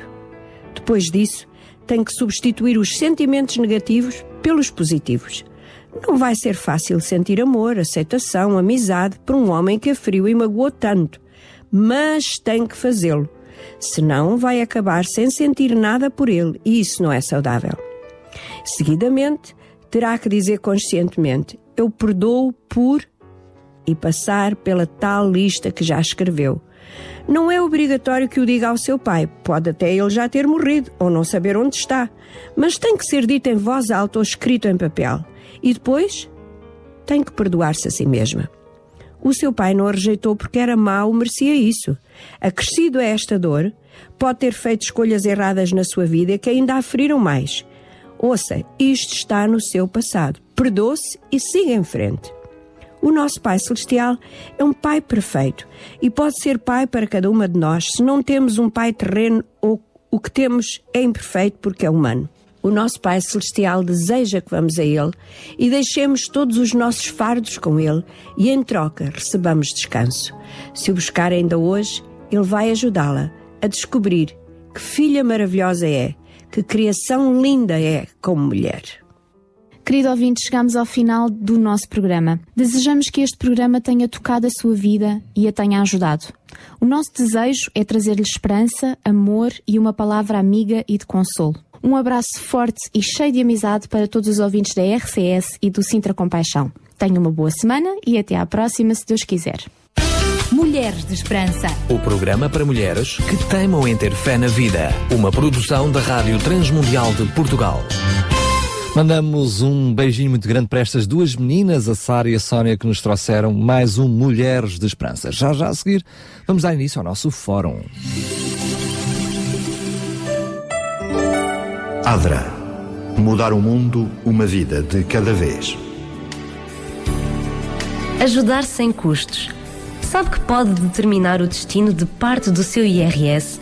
Sem qualquer encargo para si, 0,5% do imposto liquidado ao Estado poderá reverter para uma instituição de apoio social. Basta que na declaração de IRS no anexo H seja indicado o número de contribuinte da instituição de solidariedade. Lembre-se da ADRA quando entregar o seu IRS. A ADRA, Associação Adventista para o Desenvolvimento, Recurso e Assistência, é uma agência humanitária com o número de contribuinte 504 534 181. A ADRA agradece. Principalmente quem todos os dias beneficia do auxílio da ADRA poderá ser ainda mais ajudado. Adra. Mudar o mundo, uma vida de cada vez. RCS. Crer é viver. Dê um sentido à sua vida. Conheça o amor de Deus revelado na Bíblia. O Instituto Bíblico de Ensino à Distância oferece cursos de estudo da Bíblia. www.institutoonline.org As promessas de esperança de Deus dão força para viver.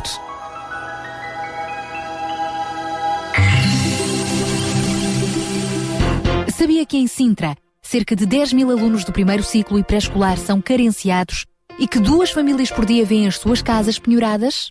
Todos os dias há alguém a precisar de ajuda e você pode ser a solução. Sintra Compaixão, o programa da RCS que abre portas à solidariedade. Sexta-feira, das 8 às 11 da manhã. Sintra Compaixão, contamos, consigo. E agora entramos no nosso fórum. Hoje vamos falar desta geração.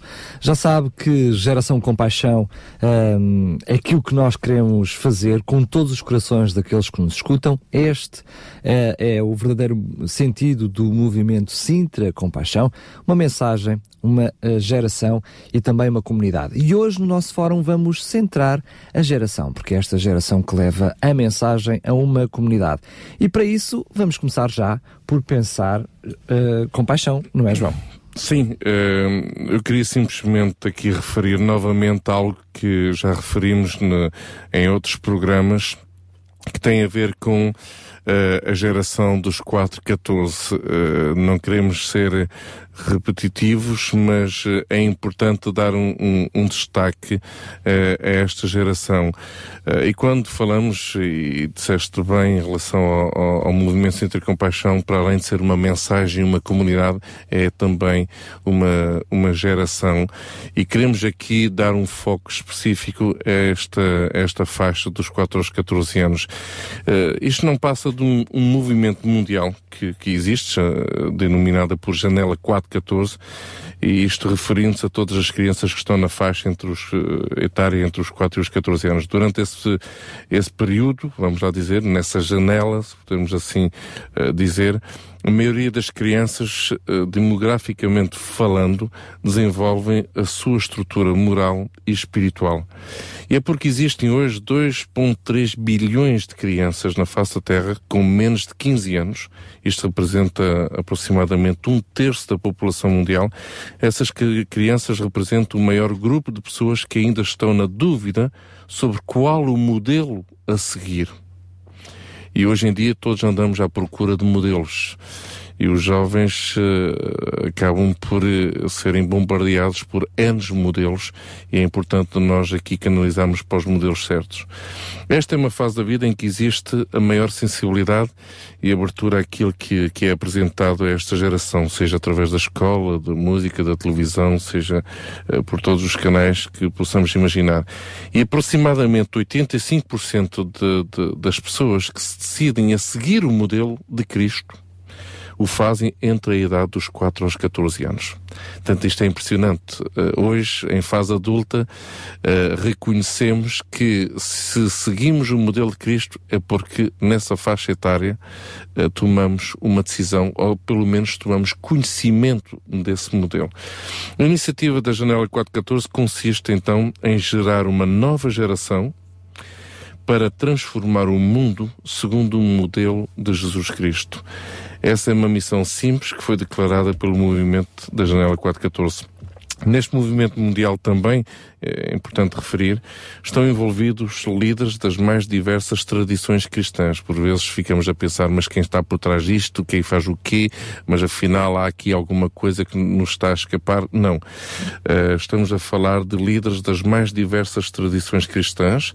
Este movimento não, este movimento não tem denominação específica.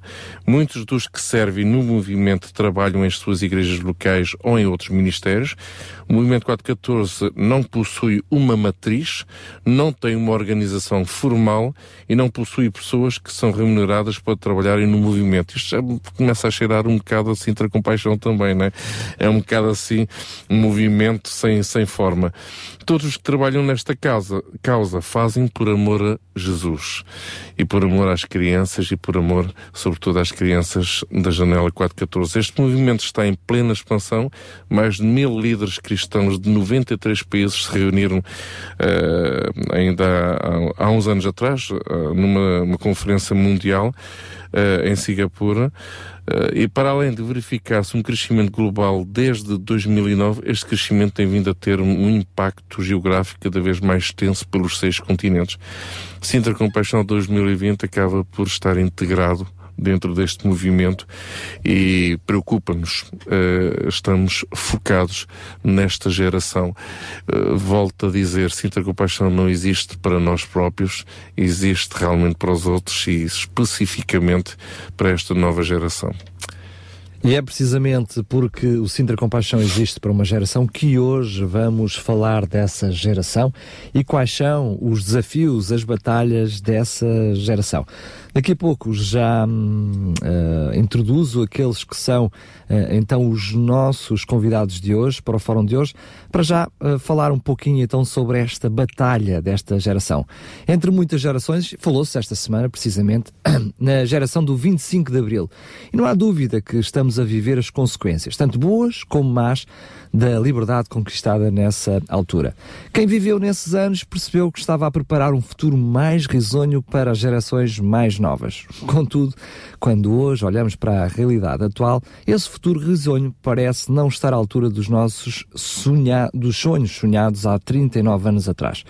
por muita coisa boa ou má que se tenha feito ao longo destes anos, existem fundamentos que não podem ser repostos, que não podem ser postos em causa. Perder os fundamentos que garantem o crescimento equilibrado de uma jovem geração é o caminho certo para o, des- hum, para o desespero mais tarde. Tudo isto deve começar na mais tenra idade, em fase ah, das crianças, na fase das crianças ah, sobre a na altura da adolescência. Nestas idades, a maior parte nem sequer se apercebem da realidade. Estamos a falar dos valores e dos princípios que constituem a nossa identidade. O nosso desafio é precisamente restaurar os fundamentos certos e não lutar contra os efeitos da colocação dos fundamentos errados. Não adianta lutar contra determinadas questões sociais, como a homossexualidade ou o aborto, quando na realidade se deixou no passado distorcer o próprio fundamento da família. Partindo de um modelo de família distorcido, tudo se torna válido. Só temos de assumir a responsabilidade dos nossos atos, mas é na raiz que reside a maior necessidade de mudança. Todos estamos preparados com o dia de hoje, mas devemos estar todos conscientes de que não se trata de nós, mas sim das gerações futuras. Devemos preparar o caminho para as gerações futuras. Esta é a herança mais preciosa que podemos deixar. Como estamos nós a preparar essa geração futura? No livro de Isaías, as Escrituras dizem que os que de, de ti procederam edificarão as antigas ruínas e levantarás os fundamentos de geração em geração e chamar-te-ão reparador das rupturas e restaurador das veredas para morar. Isaías capítulo 58 e versículo 12. Temos de estar determinados em ganhar, discipular e transformar esta geração.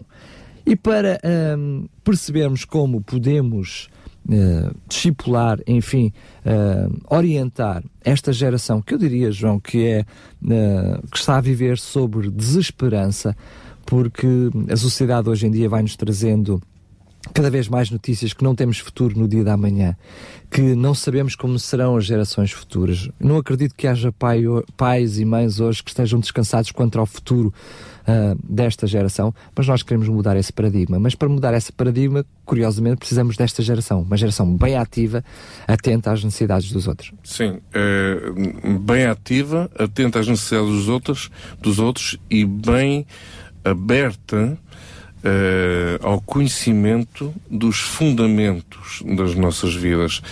Uh, não gostamos muito de fundamentos. Quando construímos uma casa, a parte que não é visível é, que é a parte que menos nos interessa. Gostamos mais das coisas visíveis, não é? Mas na realidade o visível só vem do invisível. E a nossa vida, o nosso testemunho de vida, só retrata os fundamentos que a nossa vida tem. E é importante transmitir esses fundamentos para que realmente o nosso testemunho seja diferente e seja transformador. Para falar desta geração no fórum de hoje, contamos com o já residente João Barros, uh, da Jocum, Rebeca Rogério, com qual vamos falar já já a seguir, uh, ela que é aluna uh, da Escola Secundária de Mem Martins, da qual nós tivemos o nosso fórum bem divulgado aqui, do qual também demos testemunho na gala do Sinter Compaixão. Vamos estar à conversa também com Nuno Ornelas, pastor de Eber Marques, uh, e marido também uh, da líder dos Kings Kids Portugal, e Murilo Neves, também já falado aqui na rádio, da ABAPA, Associação de Beneficência e Ajuda ao Próximo. É mesmo, mesmo já a seguir. Sintra Compaixão. Paixão por Cristo e compaixão pelas famílias do Conselho de Sintra. Para dar início ao nosso fórum, vamos então falar com uma jovem. Vamos falar dos jovens, de uma geração com paixão. E aqui está a nossa Rebeca, ela que um, uh, é uma jovem de exemplo de coração com paixão, que esteve também connosco no fórum, aqui na escola, da escola da qual ela faz parte, e que também deu testemunho para, diante de professores e colegas de como se pode aproveitar uma viagem, uma viagem de finalista para estar ao serviço dos outros. Bem, o João está-me a fazer sinal de que não é o, não é o caso. Uh, podes então contextualizar, por favor? Sim, a Rebeca, eh, portanto, eh, para além de ter estado no nosso, na nossa gala e, e ter testemunhado da, da sua experiência ao participar dos jantares comunitários da Serve the City. É verdade, é verdade, é O verdade. Daniel está está a Já confundir estou a confundir. É Isto verdade. já são tantas coisas que. Mas é mesmo.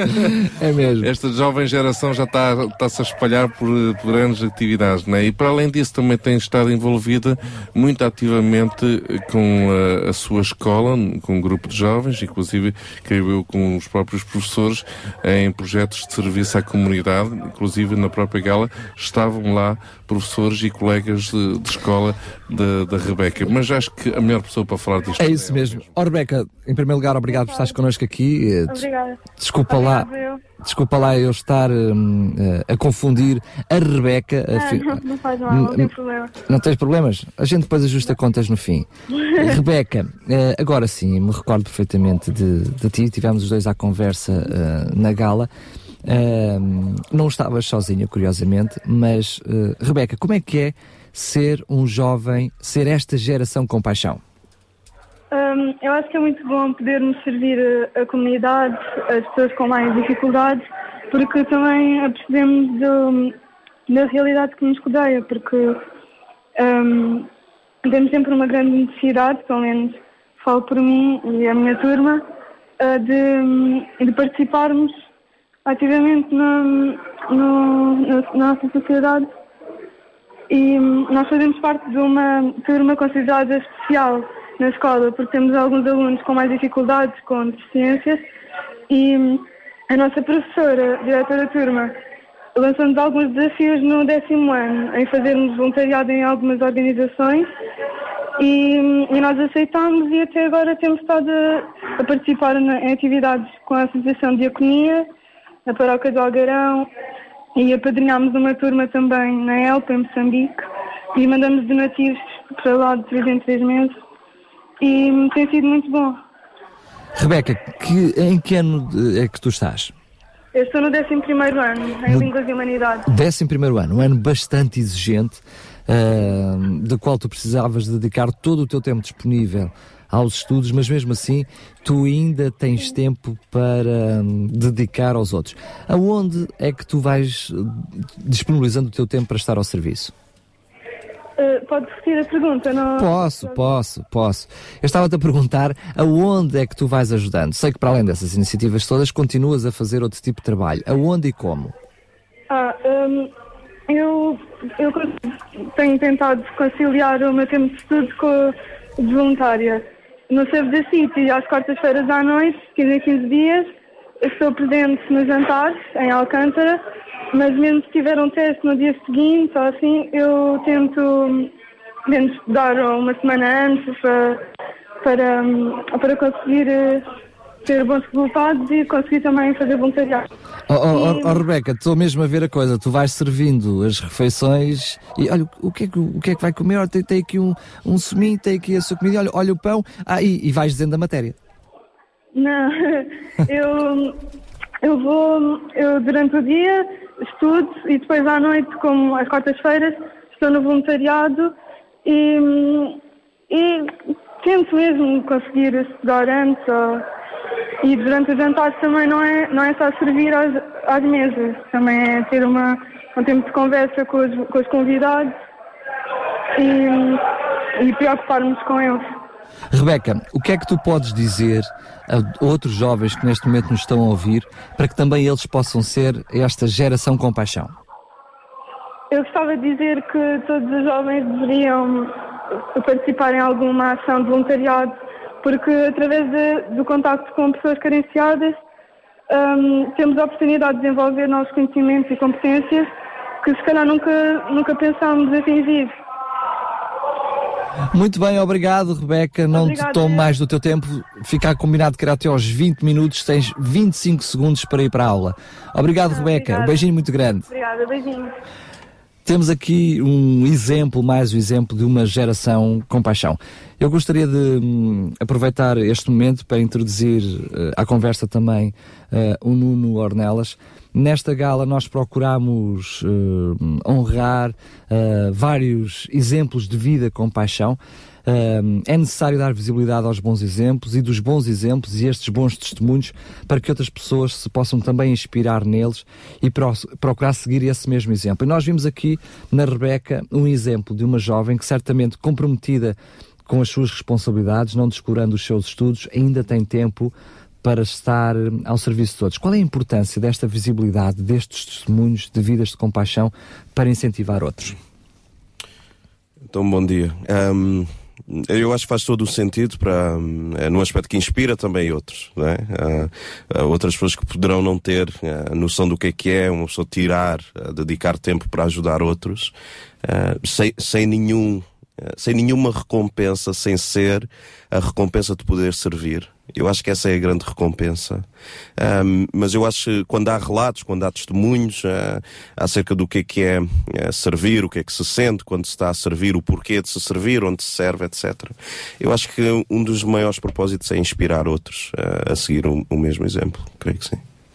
Queria também introduzir à conversa o pastor Murilo, ele que foi também uh, parte importante, quer no nosso fórum, quer na, na gala, esteve por detrás uh, da parte que não tem visibilidade, que é toda a parte técnica, a parte de preparação, montagem, desmontagem, enfim, eu costumo dizer, dizer que é uh, a parte operária da coisa.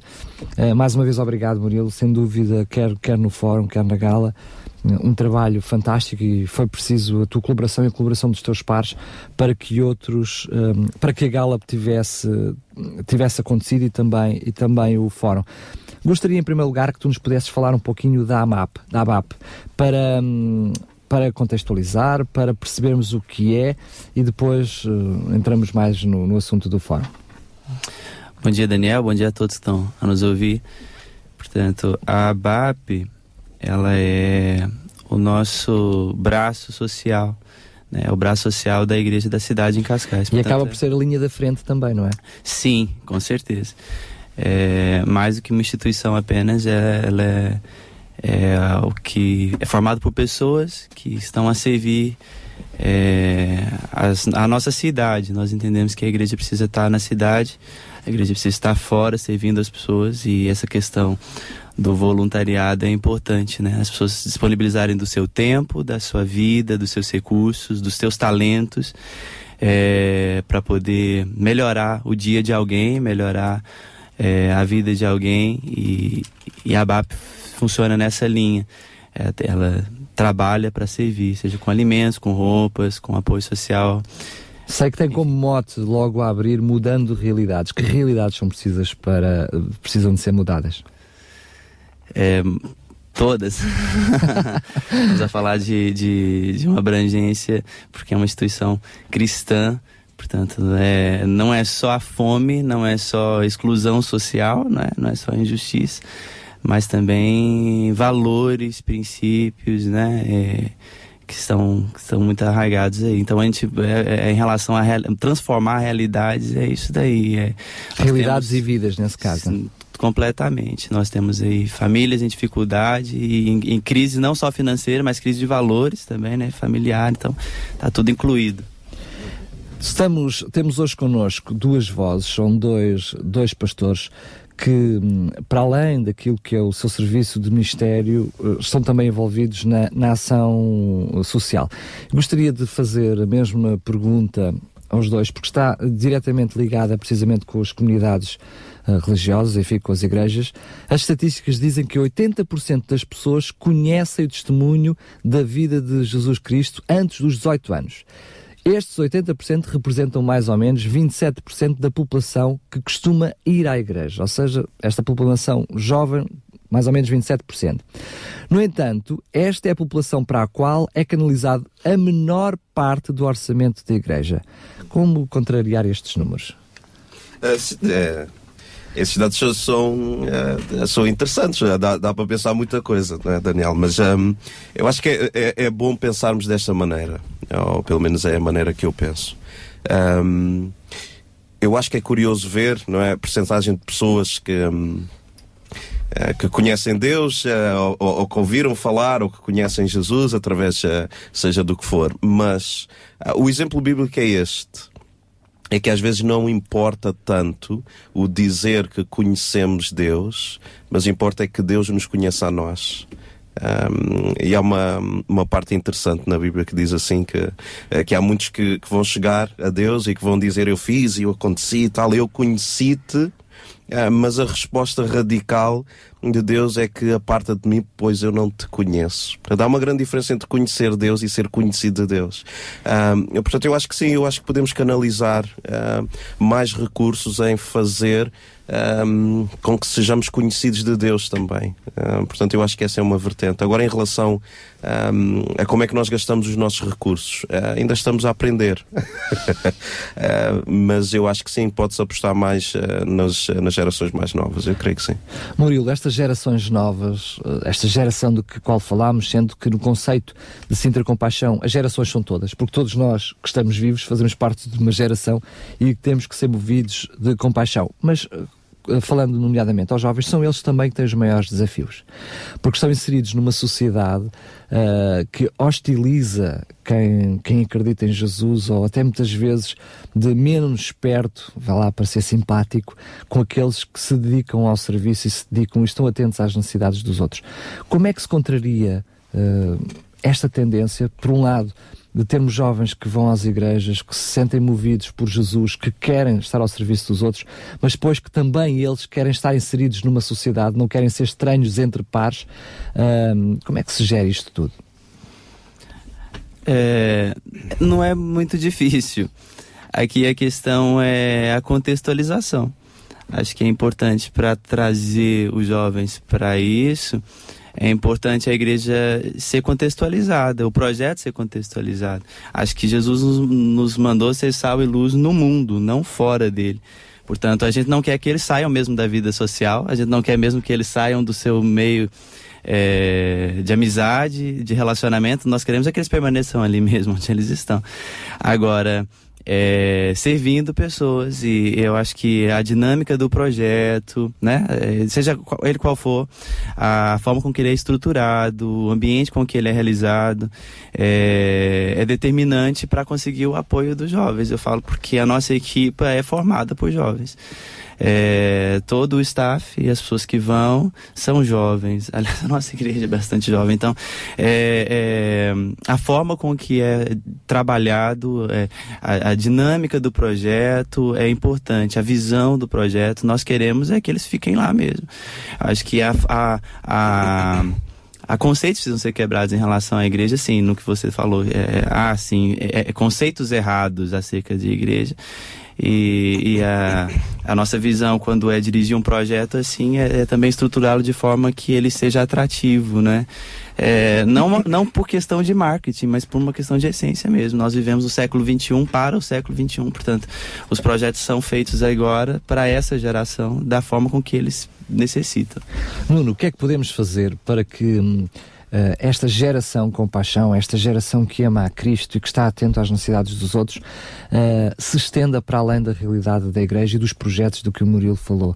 Ou seja, para que no seu dia a dia, na prática, na escola, no meio de transporte, enfim, aqueles que os rodeiam, também eles sejam eh, movidos por esta geração com paixão. Eu acho que tem a ver com eh, tem a ver muito com isto, contextualizar, ehm, porque por exemplo se nós eh, se nós fôssemos, fazer um estudo qualquer eh, so- sobre a relação eh, que os jovens têm entre servir e a realidade eh, que se eh, que se apresenta perante eles, eh, se calhar a noção de servir os outros eh, ia ser uma coisa um pouco distorcida. não- Eu não sei se há a noção do que é que realmente é, eh, é servir e, eh, e dar exemplo. Portanto, é, é estimular, é incentivar, é inspirar eh, que é possível fazer a diferença. E, e- e numa altura em que se fala muito de crise, por vezes, por vezes, o fazer dinheiro por vezes é fácil. O difícil é fazer a diferença.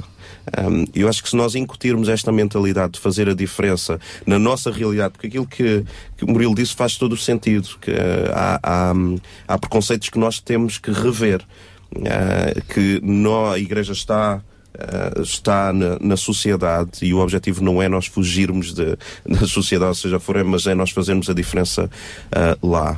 E incentivar outros. Podem, podem não querer totalmente ou, ou parcialmente, seja o que for, naquilo que nós queremos, ahm, mas o servir vai além disso, é? vai além das portas da igreja, vai além de uma qualquer ah, noção de Deus ou uma total noção de que Ele não existe, seja o que for. Ah, mas eu acho que o servir per si é possível inspirar os jovens, criando uma noção de que o servir é útil para quem serve e para quem é servido também. Mas posso afirmar que não é apenas uma coisa natural ou, ou, ou espontânea. Um jovem que serve levará o outro. Tem que Isso. haver um trabalho consciente também. Ou seja, como disse o Murilo, não é uma questão de marketing, mas é uma questão de planeamento, é? de orientar as coisas para que o jovem tenha consciência que, para já não há nenhum preconceito em assumir que queremos seguir um modelo, que esse modelo é Jesus.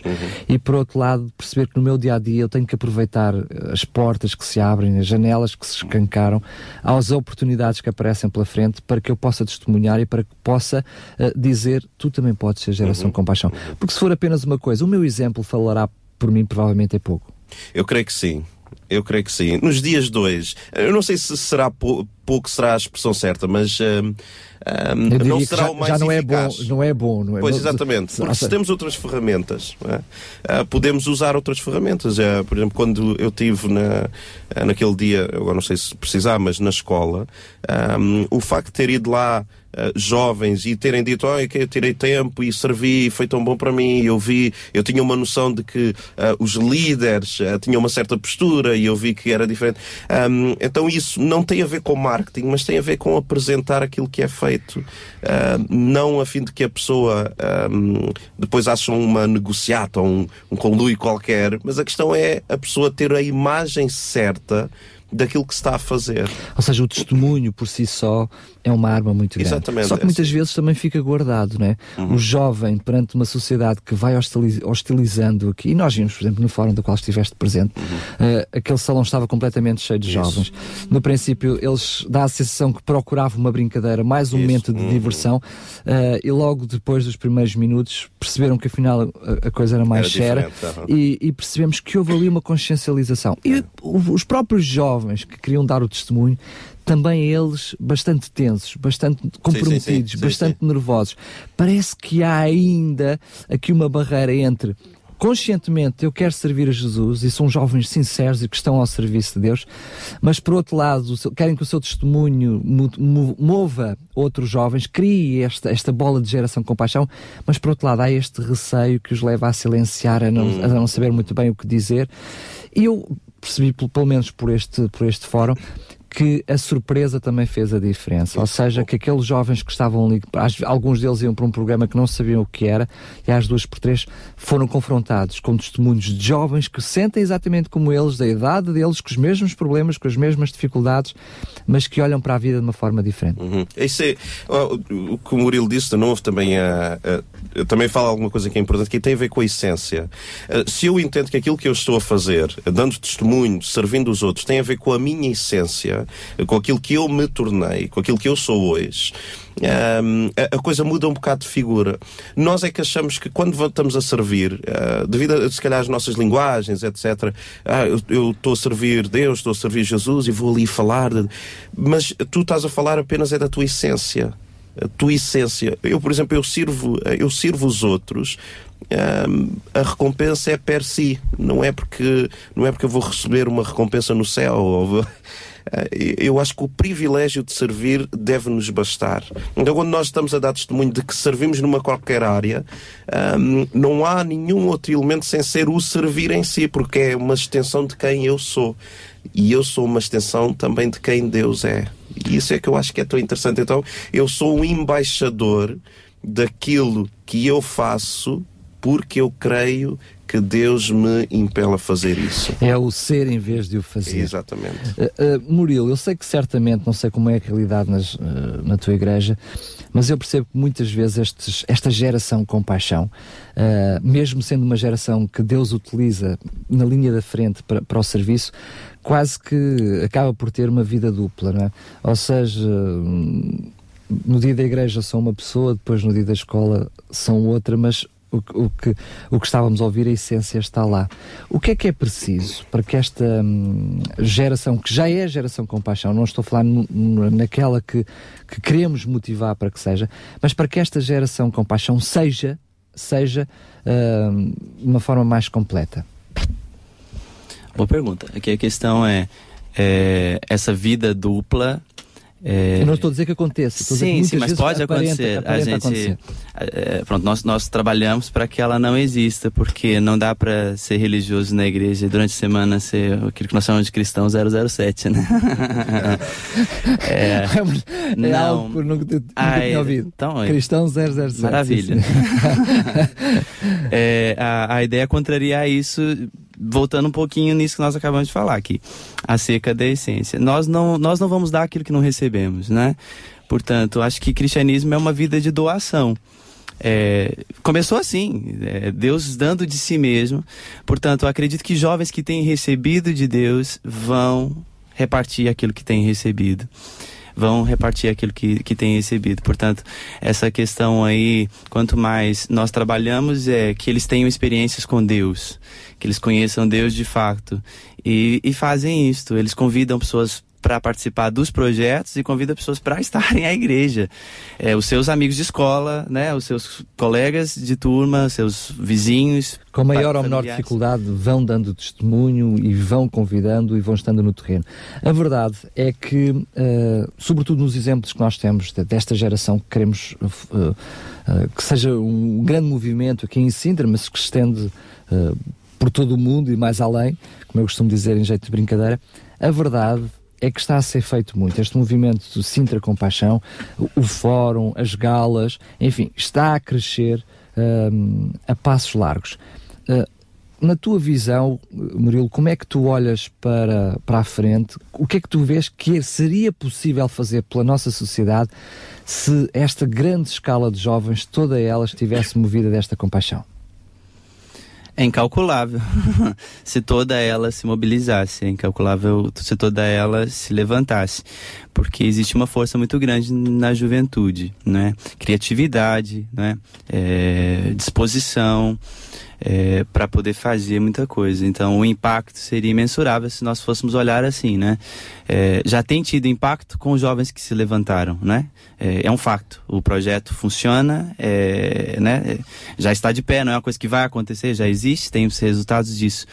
Agora, é incalculável o valor de, de uma geração inteira se levantar como, como é, poderoso isso, mas como o país muda, como a cidade muda. Ou seja, aquilo que são as incertezas pelo futuro, as esperanças pelo futuro, acabaria tudo. Não, porque- não é que acabaria, mas seria muito mais não é fácil. com passividade que se resolvem as coisas, é com uma atitude, não é? E, e a gente diz aqui, nós não vamos colher frutos diferentes fazendo as mesmas coisas. Portanto, a, a atitude muda, os resultados mudam com eles, né?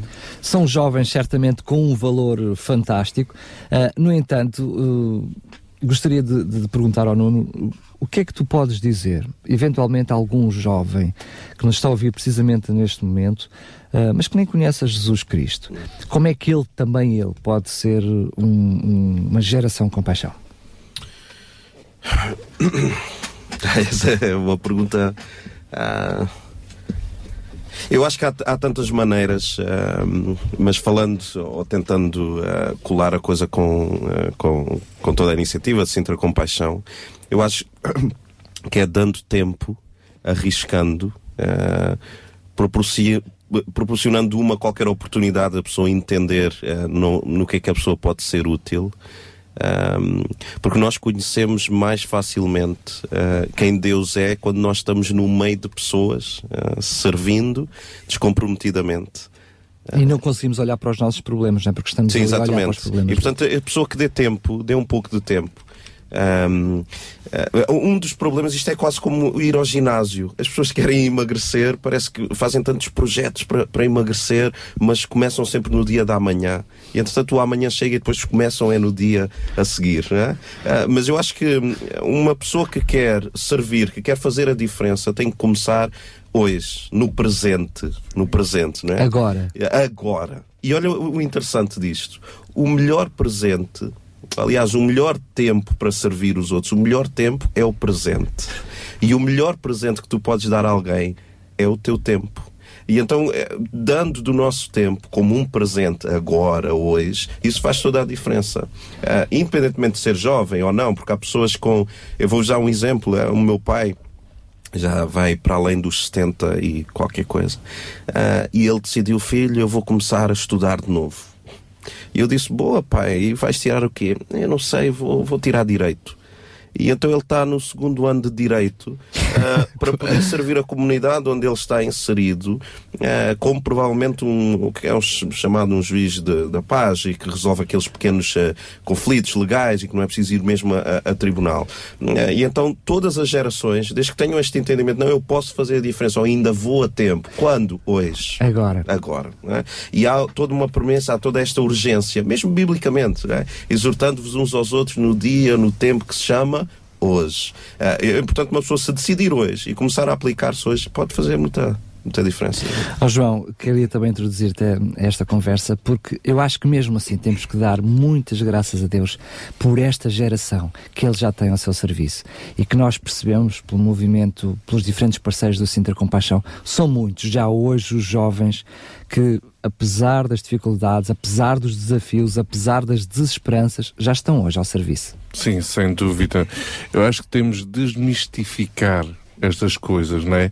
Ahm, parece que existe um contexto espiritual, religioso à volta destas coisas que parecem que, epá, para ser jovem, com paixão, tem que haver uma dimensão sobrenatural. Esqueça.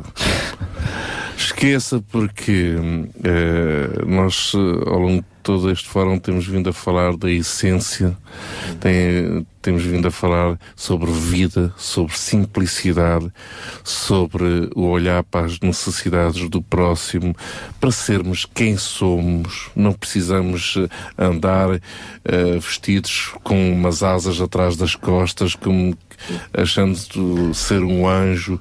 Ou um- eh, ou um super-herói qualquer. um super-herói qualquer. Não, não se trata nada disso. Portanto, eh, lidamos com, com uma geração do mais simples que possamos imaginar. E eu acho que quando eu penso em simplicidade, eh, tem mesmo a ver com isso, é ser quem nós somos, pura e simplesmente. Ahm, é importante ne- neste, neste ponto, permitam-me eh, salientar novamente esta questão. É importante conhecer o testemunho de vida de Cristo. Ahm, isto pode trazer uma carga religiosa, vamos lá dizer assim, não é? Eh, eu imagino Pô, que. Tu dá a sensação que dás uma no, no e outra na exatamente. é. tipo, bem, realmente, então, mas se eu tenho que ser simples e ser o que eu sou, porque é que eu tenho, o que é que eu tenho a ver com o testemunho de vida de Cristo? É, é verdade, mas a realidade é que nós, ao longo da nossa vida, inspiramos mil e uns testemunhos que não servem para nada e achamos que não estamos a Quer seguir. queiramos, quer não, nós temos modelos. Podemos não saber, Temos temos. todos temos, modelos, temos. todos modelos. Na escola inspiramos de modelos. Fora da escola inspiramos de modelos. Eu quero encorajar a conhecer o modelo de Cristo. Ah, não é para religião. Não, não. Estou-me a referir unicamente a um modelo de vida. Não é para andar agora, tipo assim, agora tem que ser pobre toda a vida. Então, mas não posso ser empresário. Epá, tenho que dar o meu dinheiro todo. Epá, não estava bem pensar nisso, não é? Ok, não, não se trata disso. Uh, não é esse o modelo que Cristo também transmite. Até temos que desmistificar o modelo de Cristo. É interessante, hein? porque o próprio Cristo não foi aceito enquanto estava cá. Não era o modelo que o próprio povo judeu esperava de um Messias. E por isso o levaram à cruz. E sendo ele o Messias e sendo ele o Salvador, acabou por ser mesmo assim rejeitado por todos. Então, algo me identifico com ele, é? E algo temos que procurar identificar-nos eh, com ele. Uh, assenta basicamente nesta, neste princípio. Agora, a forma como é que tudo isto depois se desenvolve na prática, cada um encontrará a sua. Da forma mais simples, com o que tem mais à mão ou ao pé. Cada um encontrará a sua. Por isso eu, eu dou muita importância e muito valor a esta, esta passagem bíblica em Isaías. Né? Não se trata de nós, né? trata-se uh, daqueles que, da geração que está à nossa volta e que serve de fundamentos para a nação portuguesa, neste caso, ou mesmo para, para a humanidade. Portanto, temos que transmitir uh, tudo isto a esta, a esta nova geração e da forma mais simples, muito, muito simples. Não, não vamos complicar a coisa. Enfim, estamos a falar de uma geração, já falámos no passado muito da mensagem, mas é preciso uma geração, uh, eu diria várias gerações, para que a trabalhar em conjunto, para que a mensagem passe e para que se atinja então uma comunidade. Temos que mesmo louvar a Deus porque há muitos jovens um, envolvidos e que o seu coração já está comprometido pela compaixão. Compaixão, um sorriso, uma ajuda. Às vezes o silêncio pode ser um grande momento de compaixão. Mas mesmo assim queremos ser catalisadores de outros movimentos de compaixão, de outros corações e de outros jovens. A sociedade hoje precisa de muitos jovens movidos para a compaixão. E por isso nós fazemos o apelo através dos microfones. Para ti, exatamente, para ti que nos estás a ouvir neste momento e que até estás a, interrogar, serei eu essa geração de compaixão? Com certeza que é, porque és a geração que está aqui. Compaixão ou não, o mundo continuará a rolar, o, o calendário, o relógio, os ponteiros continuarão a andar e só é possível fazer o mundo melhor. Se nós hoje já pudermos ser uma geração de compaixão. O João falou, Murilo, o João falou de simplicidade ajudar com aquilo que se tem à mão. Podes dar-nos alguns exemplos práticos para quem nos está a ouvir naquele momento, neste momento até está a pensar, mas como é que eu posso fazer alguma coisa pela sociedade? Às vezes um sorriso, às vezes o silêncio, às vezes um aperto de mão, às vezes o não contribuir para uh, criticar alguém. Enfim, que exemplos é que tu podes dar para quem nos está a ouvir agora e perceba que pequeninas coisas podem fazer muita diferença? A gente, a gente vê que o pessimismo, né? É é, o fatalismo que a gente vive é, é, é, algo bastante viral, né? Mas eu acredito que algo é mais forte do que isso, que é o amor. É mais viral do que o momento que a gente vive aqui. Ah, não, não, não existe nada que, que pega mais, do que, que se alastra mais do que isso, do que essa atitude. É, e, e, e, e fizeste a pergunta já respondendo, né? Há várias formas, há inúmeras formas de fazer. É, o importante é isso, é sermos movidos por amor é, ministrarmos isso de, sem carga espiritual. Estou sendo muito sincero, sem carga espiritual. Fazemos o bem, sim. É, fazemos o bem com aquilo que podemos, com os nossos talentos, com o nosso tempo, com a nossa, sei lá, com os nossos recursos, com aquilo que tivermos. É, o, o, nosso desafio é, né, é, é a todos que estão a nos ouvir a se moverem hoje mesmo a, sabe, a procurar aquele familiar que está lá num canto largado, uhum. né? A, o seu vizinho, o seu colega de trabalho que está em crise, que está desesperado, é, os jovens, os, os, seus colegas de trabalho que têm familiares com a família destruída, é, se aproximarem deles, olha, estou aqui do teu lado, o que, que eu posso fazer por ti? Eu acho que essa, o nosso país tem que se levantar com essa mentalidade, é, menos murmuração, mais atitude, mais amor, é algo que, que, que muda a história rápido da nossa família, da nossa cidade, é essa atitude positiva, assim, de serviço. Eu, Nuno, eu poderia dizer que isto é algo também atualmente, devido à crise, também está a ser valorizado. Ou seja, uh, há quase descrença nas, nos políticos, há descrença na, na, na justiça, uh, há descrença de quem nos governa de uma forma geral, uh, mas hoje em dia também parece que abriu as mentalidades para aqueles que pensam de forma diferente e estão disponíveis a ajudar. Ou seja, parece que um, a crise trouxe eu acho que não há lados bons da crise, mas que fez trazer uh, ao de cima verdadeiro, a verdadeira essência do que deve ser um ser humano, não é? Uhum. E por outro lado também trouxe oportunidades. Uhum. Oportunidades, porque hoje em dia alguém que está ao serviço de outro também é olhado como, há bocadinho o João estava a dizer, sem asas, né, de, de anjo ou alguma uhum. capa de herói, mas a verdade é que a sociedade hoje começa a valorizar, diria eu, mais aqueles que estão ao serviço de hoje, dos outros. Uh, sim, não sei se valoriza mais, não, não, não sei responder a isso, uh, mas que há uma, uma consciência maior há. Ahm, e sim, há, há aspectos positivos de, de, de uma qualquer crise. Ah, sim. Eu, eu sei que é um bocado ah, ah, esquisito dizer isso, mas há. E eu acho que isso desperta, assim, em nós eh, uma sensibilidade diferente. Eu acho que nós, eh, durante alguns anos, eh, ficámos dormentes. E até nós, como país, eu posso dizer isso, em relação a. a muito à causa social. Ah, e hoje quando enfrentamos isso somos obrigados a agir. Uh, de uma ou de outra forma, porque o não decidir fazer alguma coisa é por si também uma ação, não é? Mas tudo isto, eu vou dar um exemplo do, de como é que nós funcionamos. É um destes dias eu, eu passei por um vizinho, um vizinho meu, e eu convidei-o para jantar à minha casa e disse: Olha, vamos fazer um jantar. Eu não o conheço, eu cumprimentava uh, só quando o via no elevador ou coisas assim. Eu convidei-o para jantar e ele disse: Mas porquê? Uh, e eu respondi, "E por que não? E eu, eu acho que cada vez mais uh, há de começar a haver esta mentalidade. Não é a razão, ah, pois és crente, vais à igreja, não é? Vais, vais lá servir os outros, não é? Ai, porque, uh, pois, uh, vocês acreditam que Deus. Não é porque Não, eu vou sim. servir porque sim. Porque sim. Porquê que eu não hei de fazer? Porquê que eu não hei de, de ajudar os outros? Porquê que eu não hei de ajudar aquela pessoa? Sei isto, isto é tão importante. Porquê que eu não hei de disponibilizar até das minhas finanças, os meus recursos financeiros e ajudar outro que não tem o mesmo que eu? Porquê que não? Não tem que haver uma, uma explicação metafísica, mística do que é que eu estou a fazer. Não, eu estou a fazer isto para. Não, eu estou a fazer isto porque é o certo. Eu estou a fazer porque é o certo. Ah, portanto, sim, eu acho que há uma consciência maior, mas não. É, Deixem-me só, porque eu achei tão interessante isto que o João estava a dizer. É impossível contornar a figura de Jesus Cristo. É impossível. Por mais que nós não o queiramos trazer para a conversa ou para a nossa realidade, é impossível contornar isso.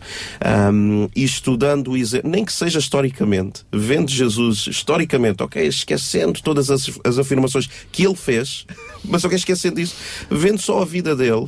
Ahm, nós inspiramos, como nos inspiramos em ver o Mahatma Gandhi ou, ou sei lá, ou outros quaisquer, que Mahatma Gandhi dizia uma coisa interessante que ele dizia, eu gosto do vosso Cristo, não gosto é dos vossos cristãos. É isso, se calhar tem que nos fazer também reavaliar alguma coisa. Mas Cristo tem muito para nos ensinar, mesmo em termos disto da obra social. Ele teve com os desfavorecidos, ele estava, ele parecia quase que fazia de propósito. Ah, vocês não gostam deste, então é com estes que eu vou estar. estes são os discriminados, então eu vou, vou jantar mesmo é com estes. E ele não se importava da reputação que tinha pelo amor que tinha aos outros. E eu acho que o amor move a maior força, como o Murilo estava a dizer muito bem, a maior força que move tudo é o amor.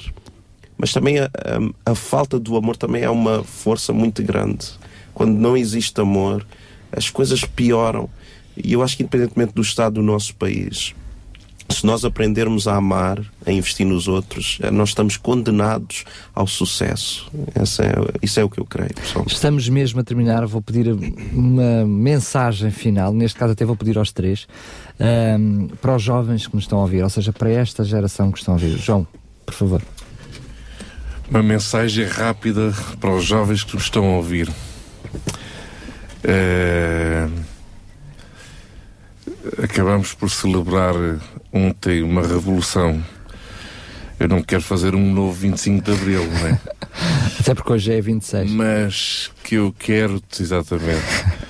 Eh, mas que eu quero ter a ousadia de desafiar os jovens desta nação a fazerem uma nova revolução, não tenho dúvida. Agora, claro, vou contextualizar essa nova revolução, senão vou ter, vou ter aqui a PSP, a GNR, as Forças Armadas à porta da RCS, mas que complô que está-se aqui a preparar. Não, uma revolução baseada no amor. Eh, e arriscar tudo. Arriscar tudo. Tudo para servir. E essa é uma forma de expressão de Cristo. Eh, a Bíblia ensina-nos de que nós somos conhecidos aqui ao amor. Somos conhecidos como discípulos de Cristo ao amor. Portanto, não é possível eh, uma sem, sem a outra. Portanto, quero desafiar esses jovens. Agora, contextualizando aqui a realidade de- do Conselho de Cita, não é? E poderíamos eh, estender isto à realidade de muitos outros conselhos. Eh, em relação ao Conselho de Sintra, quero animar todos os jovens nas suas escolas, os jovens que estejam neste momento também eh, a estudar na faculdade, a experimentarem a criatividade de Deus como resposta às necessidades das suas comunidades locais. Portanto, isto é uma longa frase, mas uma longa frase, mas é uma coisa simples. Ok, começam a olhar para as necessidades à sua volta e arrisque, e arrisque e responda. Como é que eu posso fazer a diferença? Exatamente. Conhece uma determinada necessidade, pensou numa determinada resposta, arrisque. Arrisque, vá. Arrisque. O que é que se arrisca? Eh, ouvir um não? Tudo bem, é um não. Mas por muito arriscar, em algum momento haverá um sim. O arriscar já é agir. Exatamente, portanto, arrisque.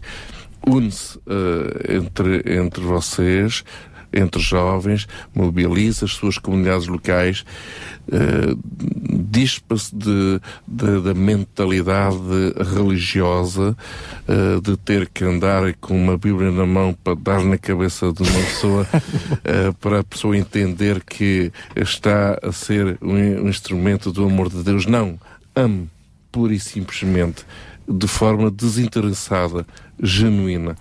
Essa é a palavra arriscar, seria para mim a palavra dominante. Arriscar em ser criativo. Acho que é algo que se pode pedir aos jovens, são eles que estão também na linha da frente, do- do- são mais destemidos e com muita criatividade. Nuno, Então, hum, há um livro na Bíblia que se chama Jó, eh, e hum, no capítulo 32, no versículo 7, eh, havia uma discussão entre, entre três homens mais velhos eh, que estavam a discutir e não estavam a chegar a nenhum, a nenhum consenso. Ah, depois aparece um jovem chamado Eliú, em que ele diz uma coisa interessante. Ele diz: Eu estava à espera que os muitos anos, ah, muita experiência, ah, falasse aqui sabedoria. Ou seja, o que ele está a dizer, vocês que são mais velhos, que são mais sábios, são mais experientes, eu estava à espera que vocês chegassem a alguma conclusão. Mas ele depois diz: Mas há um espírito no homem que o faz ah, ser prudente. Um, e depois todo o discurso deste jovem é o discurso acertado. Um, ou seja, no meio de uma discussão entre pessoas mais velhas aparece um alguém mais inexperiente, eh, cauteloso por ser, eh, por ser inexperiente, temeroso, mas quando ele fala, há ali um renovo, há ali um refresco, há ali um revitalizar eh, de alguma Ideias coisa. novas. Ideias novas, uma perspectiva nova. E eu acho que a força da juventude é isso, não é? Trazer uma perspectiva nova. Ou talvez uma perspectiva antiga esquecida. Ah, Adaptada, ah, enfim. Adaptada, seja o que for. Portanto, eu creio que sendo a generosidade a memória do coração, esta frase é tão bonita.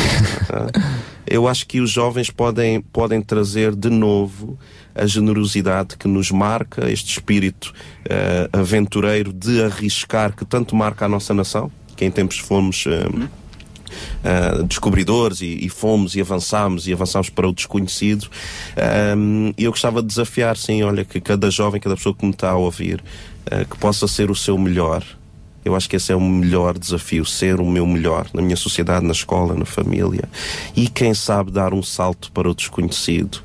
Ah, e quem sabe ah, Deus pode despertá-lo para uma realidade ainda maior do que aquela que a pessoa vive hoje em dia. Muito bem, Murilo. É, eu me considero jovem, porque eu tenho 26 anos, né? Aliás, do- dois pastores jovens. Exato. E o que acontece? Nós fomos criados no modelo de, de, de alta competitividade, né? É, nós somos bastante individualistas e tem os reflexos que tem na nossa sociedade. E o meu desafio para quem está ouvindo e o meu apelo nesse fim é vamos rever isso. Menos, é, menos individualistas. é, é, mais inclusivistas, vamos ser mais inclusivos. Acho que esse conceito de, de incluir, de cooperar, só fortalece. É, nós somos ensinados o contrário, que enfraquece, mas não. É, fortalece esse conceito de mutualidade. Os jovens estão a ser criados para serem os melhores nisso, naquilo, naquilo, naquilo outro, e extremamente individualistas.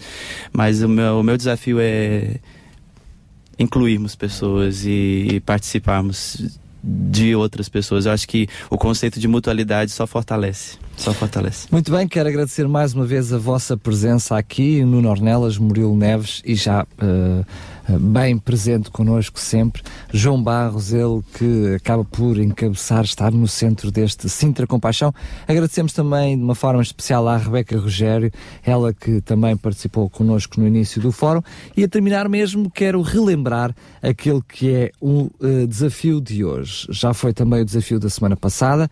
Enfim, se está a pensar até como é que pode ser útil, ouviu este Sintra Compaixão e diz: Eu tenho que fazer alguma coisa, ainda não sei bem o quê, mas eu tenho que ser criativo e pensar no que fazer. Pois bem, dou-lhe aqui já de bandeja como pode ajudar, com tampinhas e com algum donativo. Temos o Luís Almeida, Uh, ele que está paraplégico depois de ter sofrido ano passado um acidente, contactou a RCS no sentido de podermos ajudar. Estamos a, a, ajudar com todo o amor, com todo o carinho e por isso traga até nós tampinhas. Pode entregar também na Câmara Municipal de Sintra em nome de Luís Almeida para que seja possível então comprar uma cadeira de rodas para o Luís Almeida, eh, uma cadeira de rodas elétrica, ele que continua com a mobilidade muito reduzida, mesmo um, uh, naquilo que pode mexer, com muitas dores, enfim, uh, Luís Maria Almeida também, ela que entrou em contato connosco, é a forma de poder ajudar para já de imediato, trazendo aqui tampinhas ou então com algum uh, donativo. Queremos agradecer a sua preferência, ajudando-nos também, estando desse lado, a escutar, ser também porta-voz deste movimento Sintra Compaixão. Estamos de volta na próxima sexta-feira. Sabia que em Sintra, cerca de 10 mil alunos do primeiro ciclo e pré-escolar são carenciados e que duas famílias por dia vêm as suas casas penhoradas? Todos os dias há alguém a precisar de ajuda e você pode ser a solução. Sintra Compaixão, o programa da RCS que abre portas à solidariedade. Sexta-feira, das 8 às 11 da manhã. Sintra Compaixão,